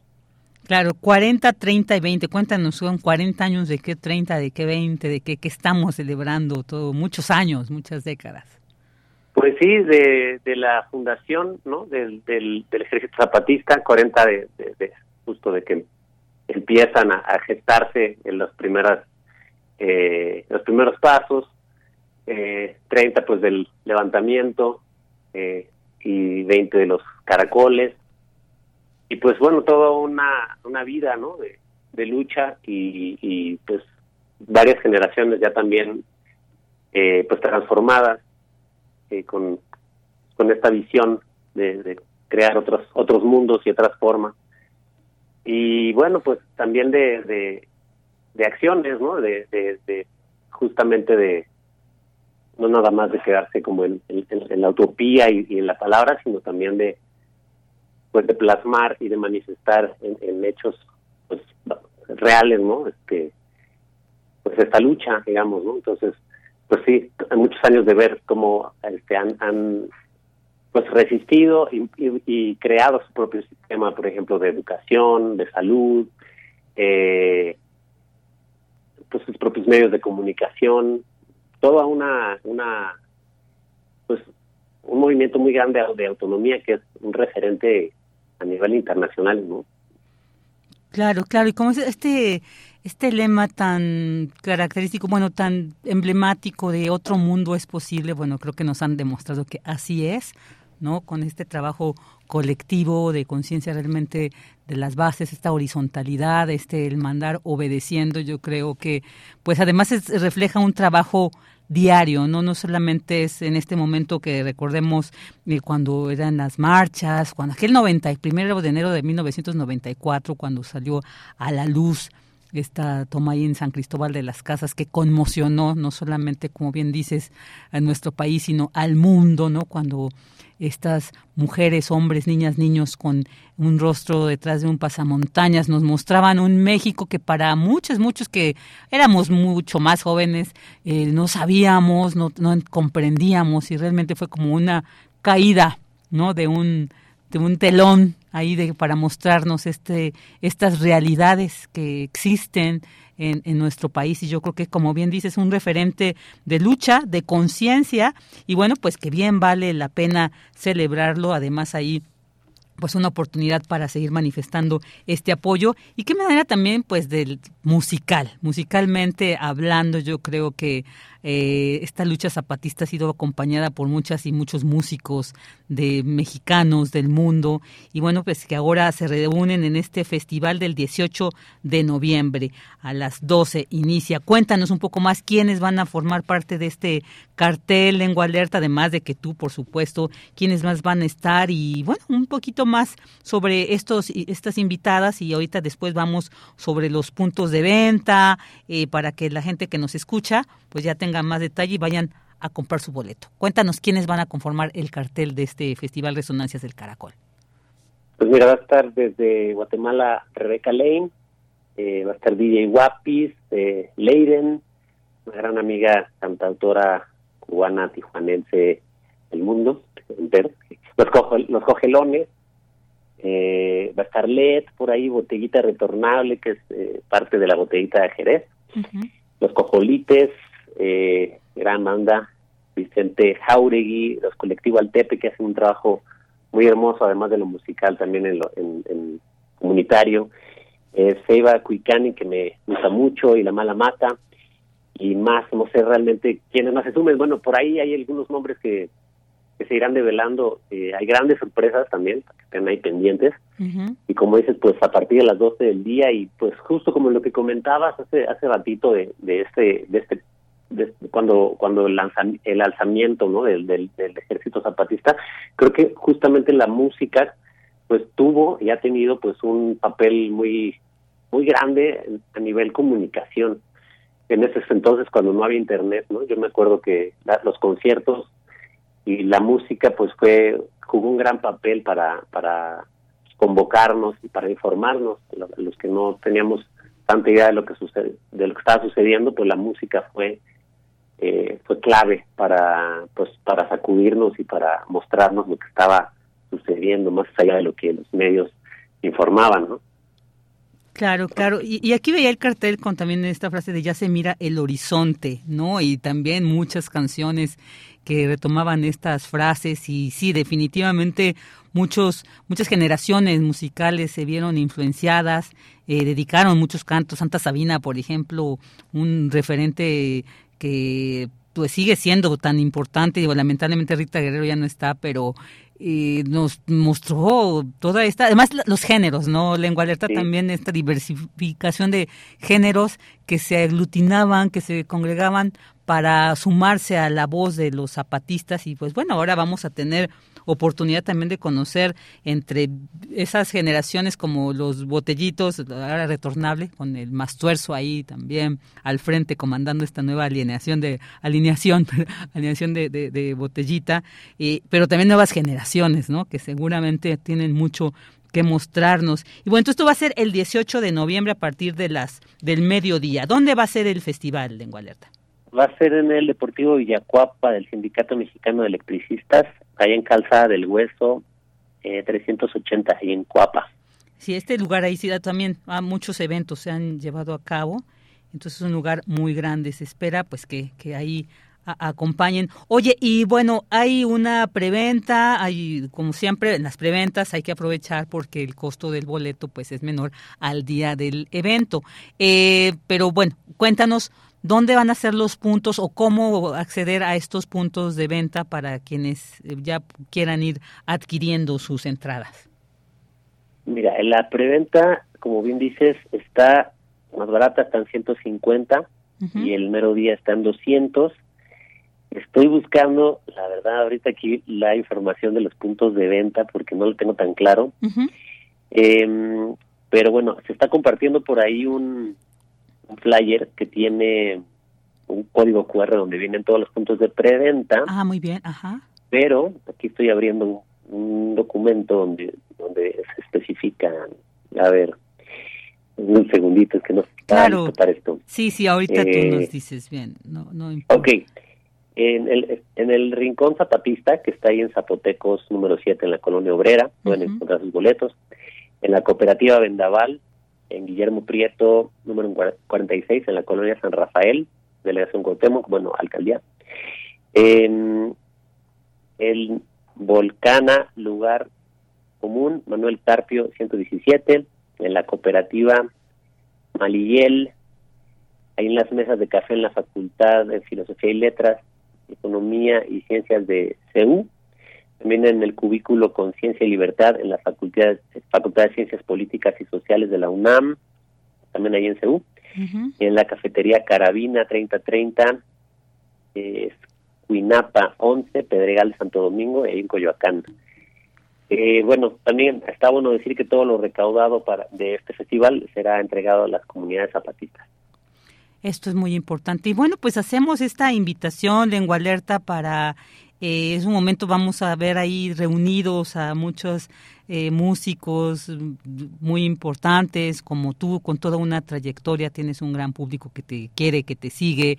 Y, y, bueno, pues siempre estás presente en este tipo de eventos. Hacer un llamado también, pues, porque es la manera también de acercarnos a lo que está aconteciendo ahorita, ¿no? A la realidad, como bien decíamos, un poco esta contrarrestar esta desinformación que luego circula en torno al Ejército Zapatista de Liberación Nacional en algunas en algunos medios, pues esta es también una oportunidad para acercarnos a lo que se está viviendo allá en el sureste mexicano y bueno, también para conocer muchas de estas propuestas musicales, culturales que van a formar parte del Festival Resonancias del Caracol 40, 30, 20, muchos mucho que celebrar, pero también mucho que reflexionar y mucho también que seguir aprendiendo y haciendo, ¿no? Lengua alerta. Oye, cuéntanos ya nada más para aprovechar tú en qué andas, también qué nos vamos a encontrar, qué nos vas a, a compartir en este festival, qué traes de nuevo.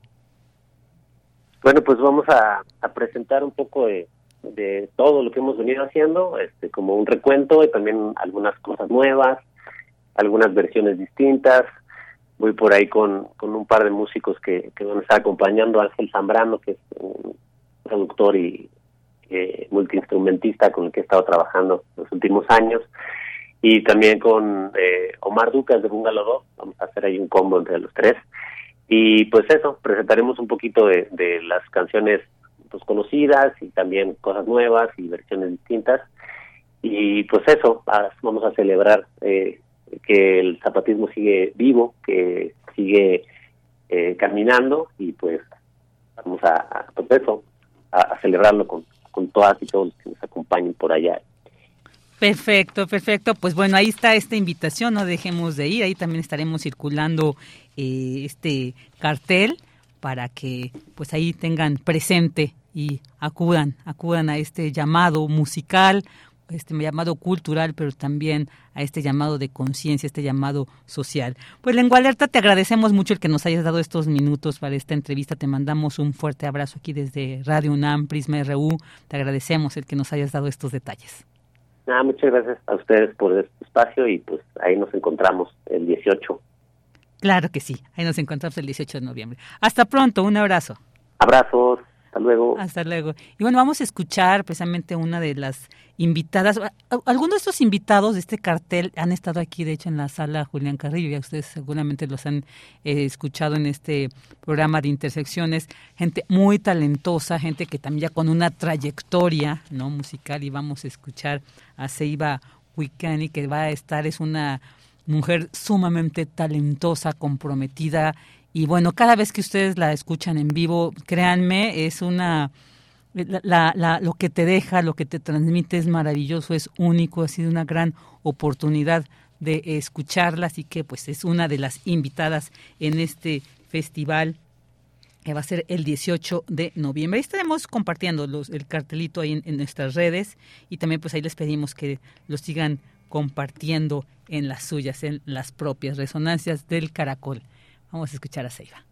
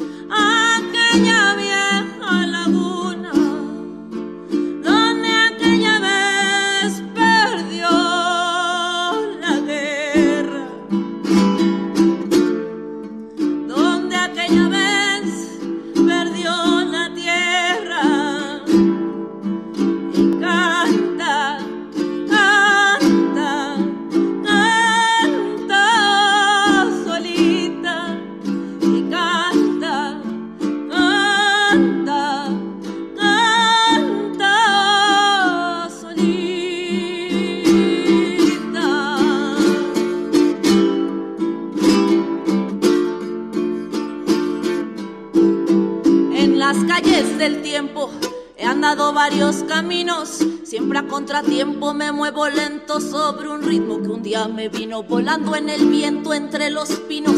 Me afino y me desafino, victorias y desatinos. Yo ya no creo en el destino porque la vida es una agua socia que la vida es dura.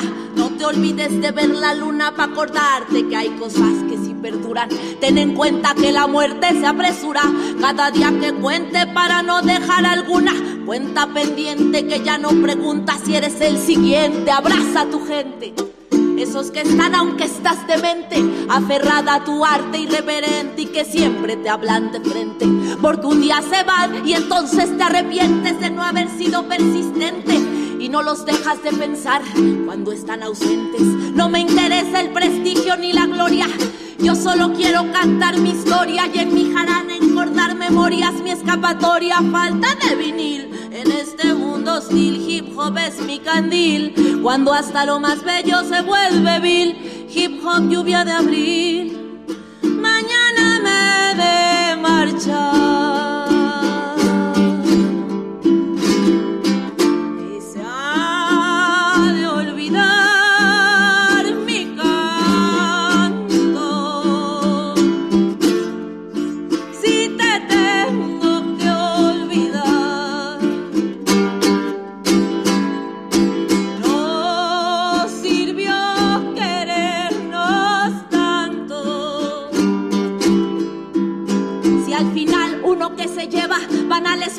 Son como rosas que se secan. Solo nos queda recordar a las personas bellas y el brillo de aquellas estrellas que un día miraste al lado de ellas.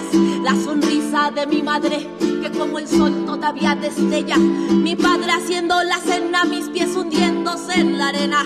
Mi abuela que era tan buena y sus manos tibias, su piel morena. Mi abuelo hizo andar sereno porque ha tenido una vida plena los besos y las caricias de un gran amor que corre en mis venas.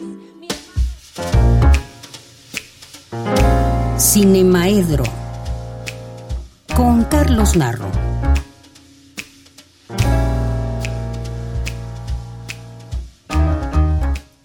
Dos de la tarde con 34 minutos y saludo con muchísimo gusto en esta su sección de Cinemaedro a Carlos Narro. Hola Carlos, ¿cómo estás? Buenas tardes.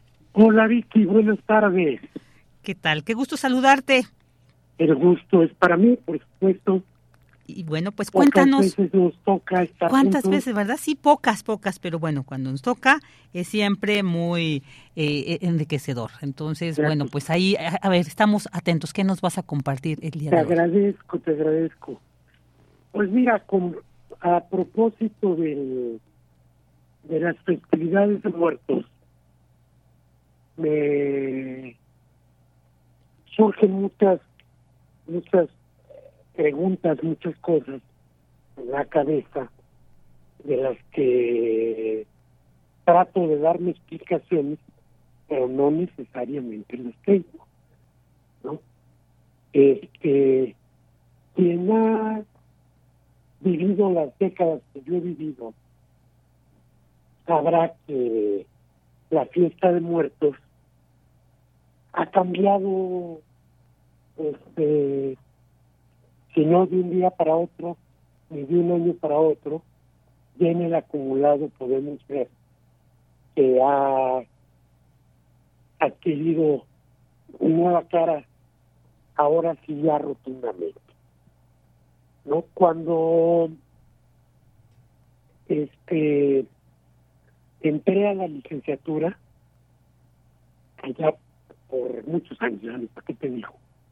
Porque son más de 50, en la entonces Escuela Nacional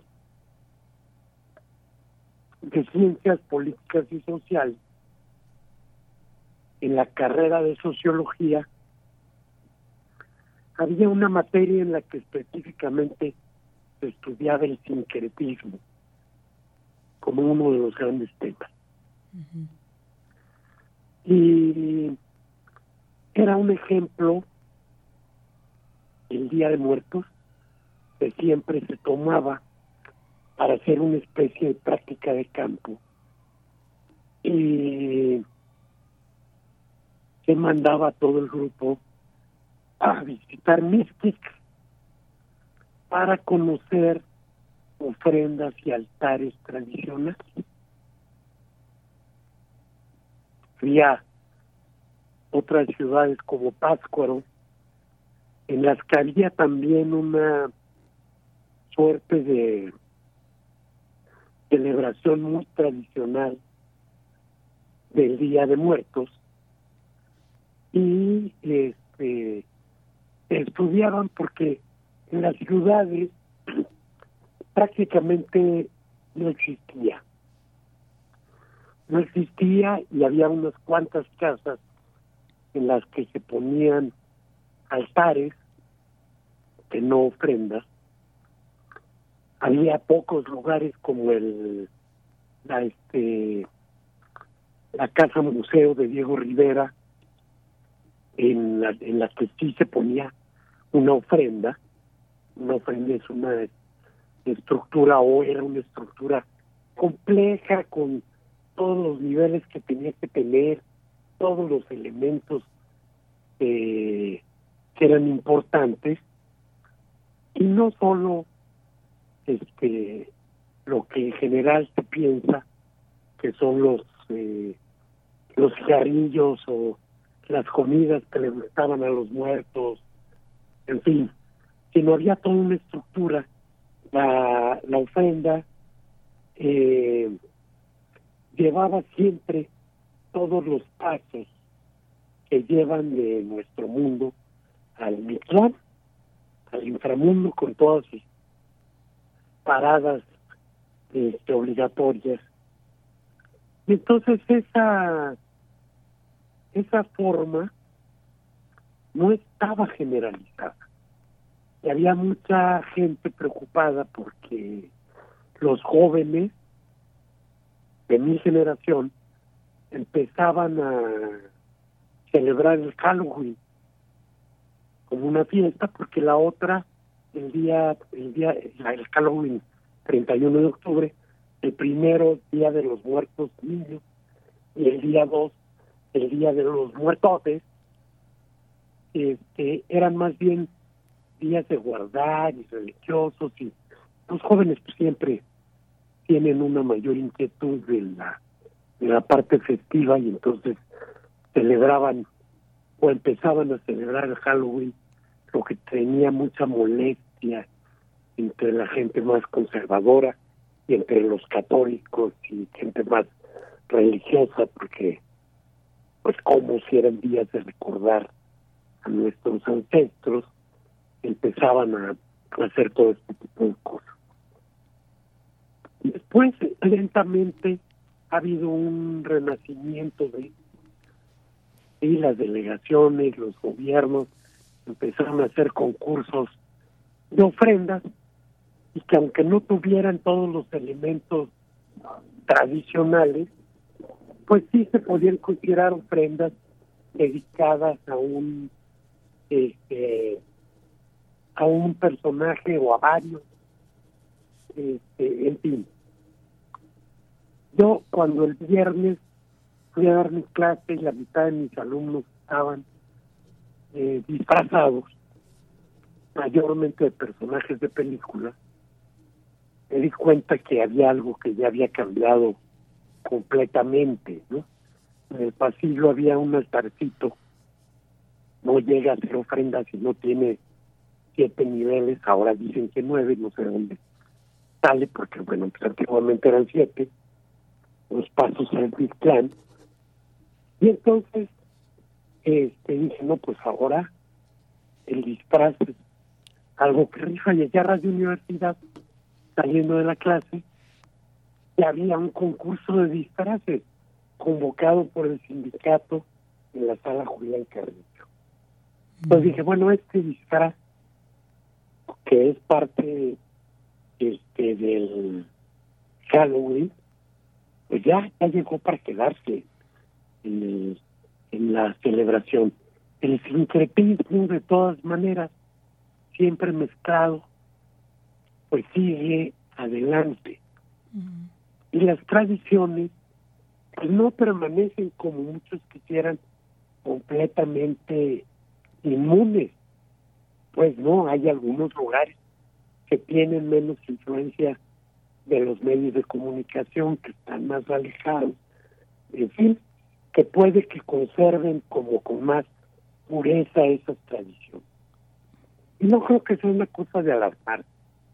Sí, nosotros recibimos una gran influencia del Halloween y el Halloween recibió o recibe constantemente una gran influencia del Día de Muertos. Y el Halloween pues es una festividad que tiene que ver con cosas muy antiguas también. Y entonces, y las tradiciones también se inventan. ¿No? Hay algún historiador muy importante, Hobson creo que se este, pronuncia, que habla de cómo se inventan las tradiciones. Y pues sí, aquí hemos visto inventarse tradiciones. Cuando Sam Méndez llega a la Ciudad de México a filmar una película del agente 007, Spect, en 2015,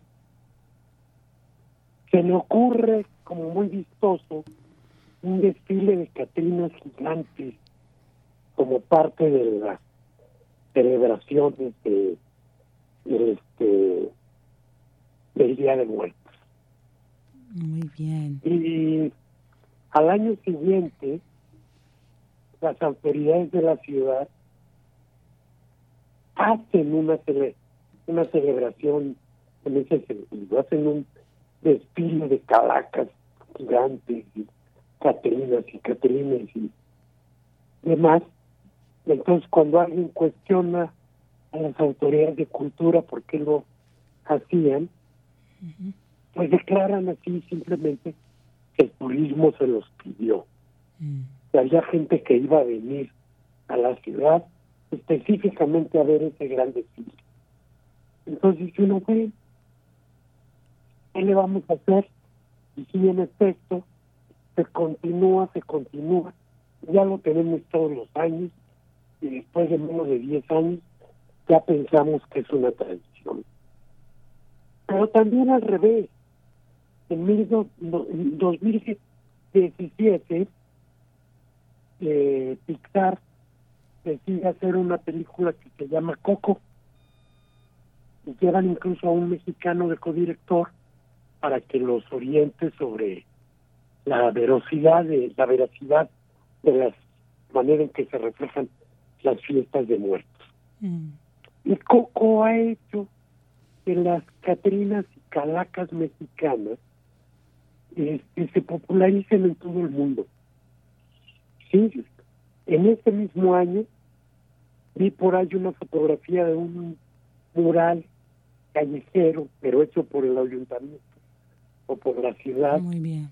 en Alemania, con calaveras y flores de cempasúchil pintadas y toda una bola de adornos que tienen que ver con el Día de Muertos mexicano. Nosotros no sabemos hasta dónde van a llegar esas cosas. Así Pero sí lo que sabemos es que ni podemos aferrarnos a la pureza de las tradiciones, porque la mezcla es inevitable, porque habrá quien llegue a innovar desde las mismas comunidades populares. Y lo vamos a, y lo, y lo vemos ahí, pues, se han innovado los textiles, las cerámicas, todo. Así es, Carlos. ¿sí? Pues, muy Entonces, importante. bueno, pues este, no sé de dónde, de hace unos años para acá, yo lo registro por primera vez en una película del 2001 que es Hasta los Huesos, este, se consideró que La Llorona era una canción de Día de Muertos. Y pues ahora por todos lados La Llorona es una canción de Día de Muertos, cuando La Llorona es una canción, este, no sé si mixteca o zapoteca, de aquella región, y La Llorona como leyenda viene desde la llegada de, de los conquistadores. Y en fin, todo se mezcla, todo cambia, todo va para adelante. Así Entonces es. yo creo que nuestro Día de Muertos seguirá impactando en el mundo, seguirá convirtiéndose en una fiesta cada vez más pagana y menos religiosa. Y bueno, pues tenemos que aceptarlo. Así es, así es. pues, Eso es lo que quiero decir de cine Día de Muertos. Y si tengo tiempo, Ya no, Carlos. ya te- ¿Ya no? un minuto, ten- tienes un minuto, en un minuto. A un minuto. Sí. que les vayan a Cineteca, pueden ver Heroico, de mexicana con participación sueca de David Sonana, y Malin Sin 17, Mm, ok. Eugenio Poglovsky, aunque él ya no le editó, ya el guion y edición son de Mara Poglovsky.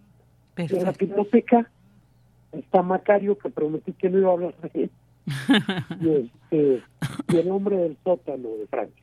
Muy bien. Muchas gracias a todos. Vean cine en estos días. Claro que sí. Pues muchas gracias a ti, Carlos, y te escuchamos el siguiente jueves. Te mandamos un abrazo. También yo, para ti, para todo el auditorio. Muchas Para gracias. tu equipo. Cultura RU.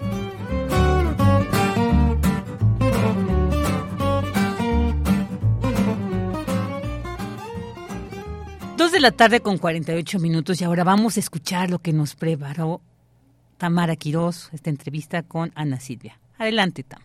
Vicky querida, qué gusto saludarte y saludar al auditorio de Prisma RU, a las y los que siguen nuestra transmisión a través de Radio UNAM, ya acercándonos casi al final de nuestra transmisión y les tengo información de una propuesta escénica que es arriesgada y que está más vigente que nunca. Les comparto que Ágora Compañía Teatral está presentando el clásico Don Juan Tenorio y el precio es la vida de José Zorrilla, una puesta en escena tradicional en esta época de los fieles difuntos que eh, pues está siendo escenificada por sexta ocasión consecutiva en los escenarios del Instituto Cultural Helénico bajo la dirección de Noé Alvarado. Don Juan Tenorio y El precio es la vida se está presentando con su texto original, enfatizando y rescatando el respeto por el verso clásico y se arriesga también a desenmascarar el romanticismo clásico del famoso personaje. Por tanto, lo que el público podrá disfrutar es un montaje totalmente tradicional en un ambiente que le resulta ideal hablando arquitectónicamente por el estilo que conserva el claustro romántico y la capilla gótica del Instituto Cultural Helénico. Hay 27 artistas en escena y música en vivo así que esto es más que un espectáculo, pues es una experiencia para vivir en familia donde disfrutarán de dos espacios diferentes como parte de la escenografía natural del recinto, la majestuosidad del vestuario y el estilo del siglo XVI mientras degustan de tapas y de vino tinto con estilo español. Escuchemos más detalles sobre la trama de Don Juan Tenorio y el precio es la vida, con lo que nos comparte la actriz Ana Silvia. Ella es parte del elenco de esta propuesta escénica. Sí, claro. Pues esta ya, como, como bien dices, es nuestra sexta temporada en el Instituto Cultural Helénico y la verdad es que siempre hemos tenido un recibimiento del público eh, muy muy bonito. Eh, la gente sale muy contenta de esta puesta en escena que también ha estado evolucionando conforme ha pasado cada una de las temporadas, ¿no? Somos muchísimos en escena, somos 27 artistas en escena, además de los músicos. Yo, además de formar parte de, de la comparsa actoral, eh, también musicalizo, yo soy cantante, entonces junto con el dueto Rumbao de guitarra somos los que estamos musicalizando en vivo toda la obra. Es una obra bastante larga, es un clasicazo que ya es tradición eh, ver en Día de Muertos, pero la verdad es que ni se siente. O sea, el, el tiempo que, que uno pasa en, el teatro ni siquiera lo sientes, sientes que pasaron cinco minutos por todo el dinamismo que hay, por todos los personajes, son muchísimos personajes, eh, es muchísima la energía que, que utilizan todos los actores, todos los que están en escena, el equipo también de staff, de escenografía, todo mundo tiene tanta energía que con eso contagia al público y, y los lleva a transportarse a, esta historia que, que si bien podemos conocerla ya mucho, ¿no? Es una historia muy bien conocida, es una historia muy bien sabida, la historia de Don Juan. Siempre tiene algo nuevo que aportarnos y creo que eh, algo muy importante de, de esta propuesta del Don Juan Tenorio y el precio es la vida es que buscamos que le hable a, al público del siglo XXI, buscamos que tenga esta propuesta de ponernos a reflexionar sobre que estas cosas todavía siguen sucediendo, sobre la, violencia que, que ha perpetuado durante tantísimos años, durante tantísimos siglos, por ignorancia, por falta de empatía, por por muchísimas cosas que afectan tanto a hombres como a mujeres y creo que esa es una de las grandes propuestas de la dirección de Noé Alvarado en, en el Don Juan Tenorio. Excelente. Oye, ¿y qué nos puedes platicar de la musicalización? Aprovechando que, te tenemos en la línea, ¿cómo ha sido este proceso, no? Este proceso creativo, ¿qué tipo de canciones escucharemos en la obra? Pues es un proceso muy interesante porque, como te digo, también ha ido creciendo. Yo me integré hace tres temporadas, pero el dueto Rumbao ya llevaba este, las tres anteriores trabajando en ello y es un trabajo para nosotros como músicos complicado porque tenemos que ir siguiendo siempre el ritmo de los actores y por supuesto que cada función es distinta, nunca va a haber una función igual, siempre hay cosas nuevas.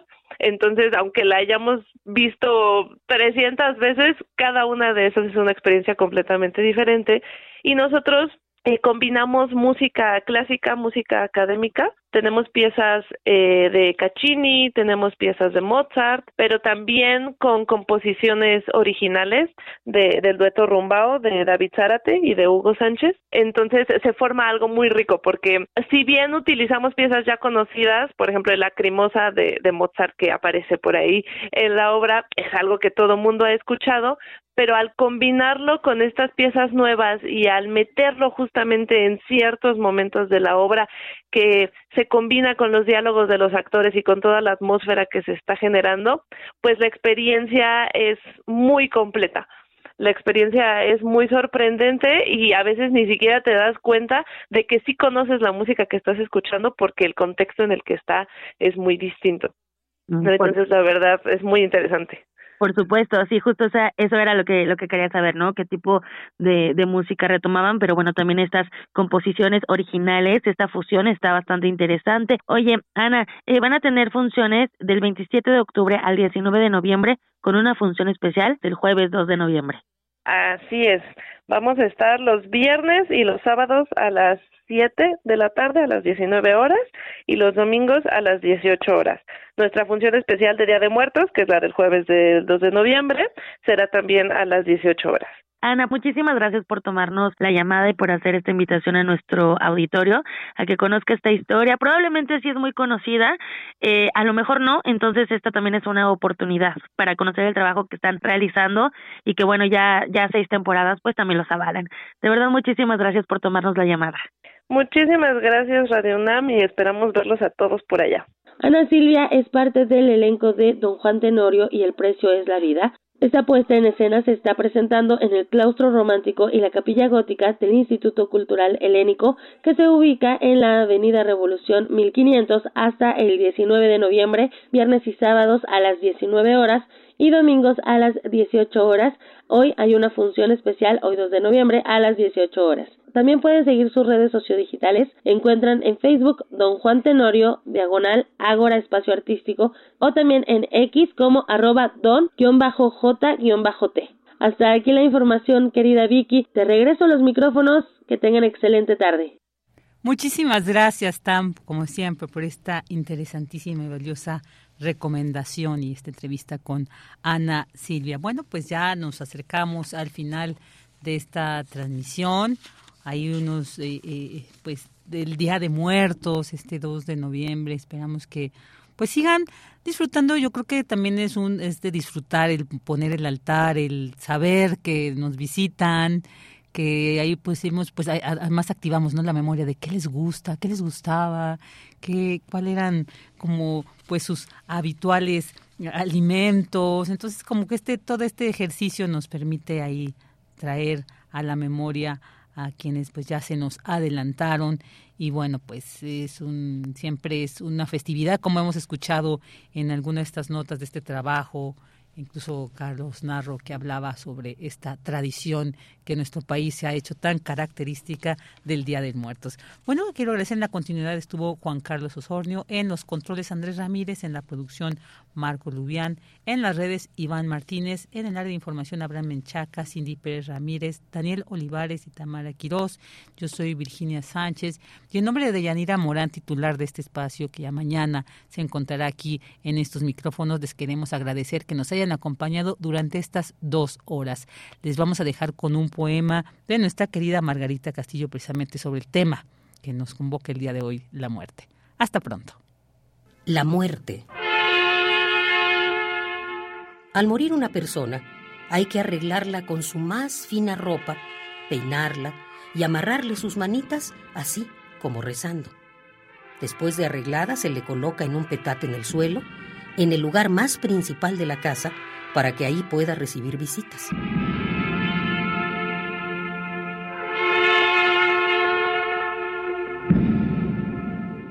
La difunta va a estar en el piso recibiendo visitas hasta que estén los familiares que la van a meter a su caja.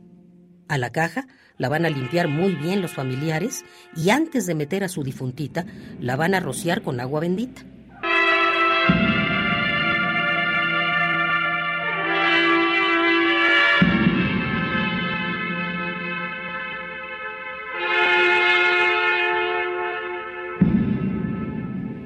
Después de meter el cadáver a la caja, colocan la caja sobre una pequeña mesa. Debajo de ella, en el suelo, hacen una cruz de cal muy blanca para que el maligno no se le acerque, ya que esta cruz significa claridad, luz, tiempo y espíritu.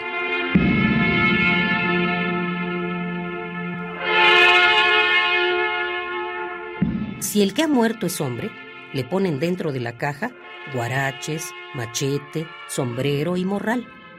Los guaraches son para que no se espinen el camino. El machete para que corte todo lo que le estorbe y porque siempre le ayudó a sostenerse. El sombrero para que lo proteja del sol y de todo mal que le quieran hacer. Y el morral para que con él lleve todo lo que necesite en su largo caminar.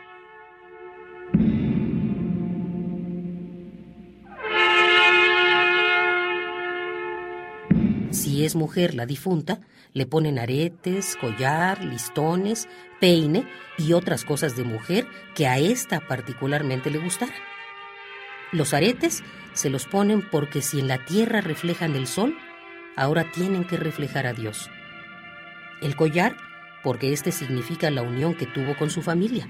Cada cuentita es un hijo, un pariente, y ahora al irse al cielo, ese collar la va a unir a Dios los listones y el peine para que siga trenzándose como antes cuando viva el cabello, ya que ellas, las mujeres, son como un relámpago luminoso, brillante en la noche oscura.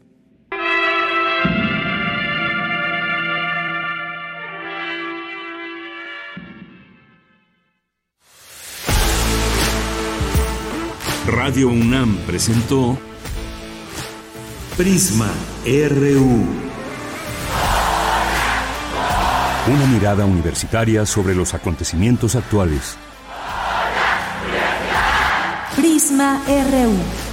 Relatamos al mundo.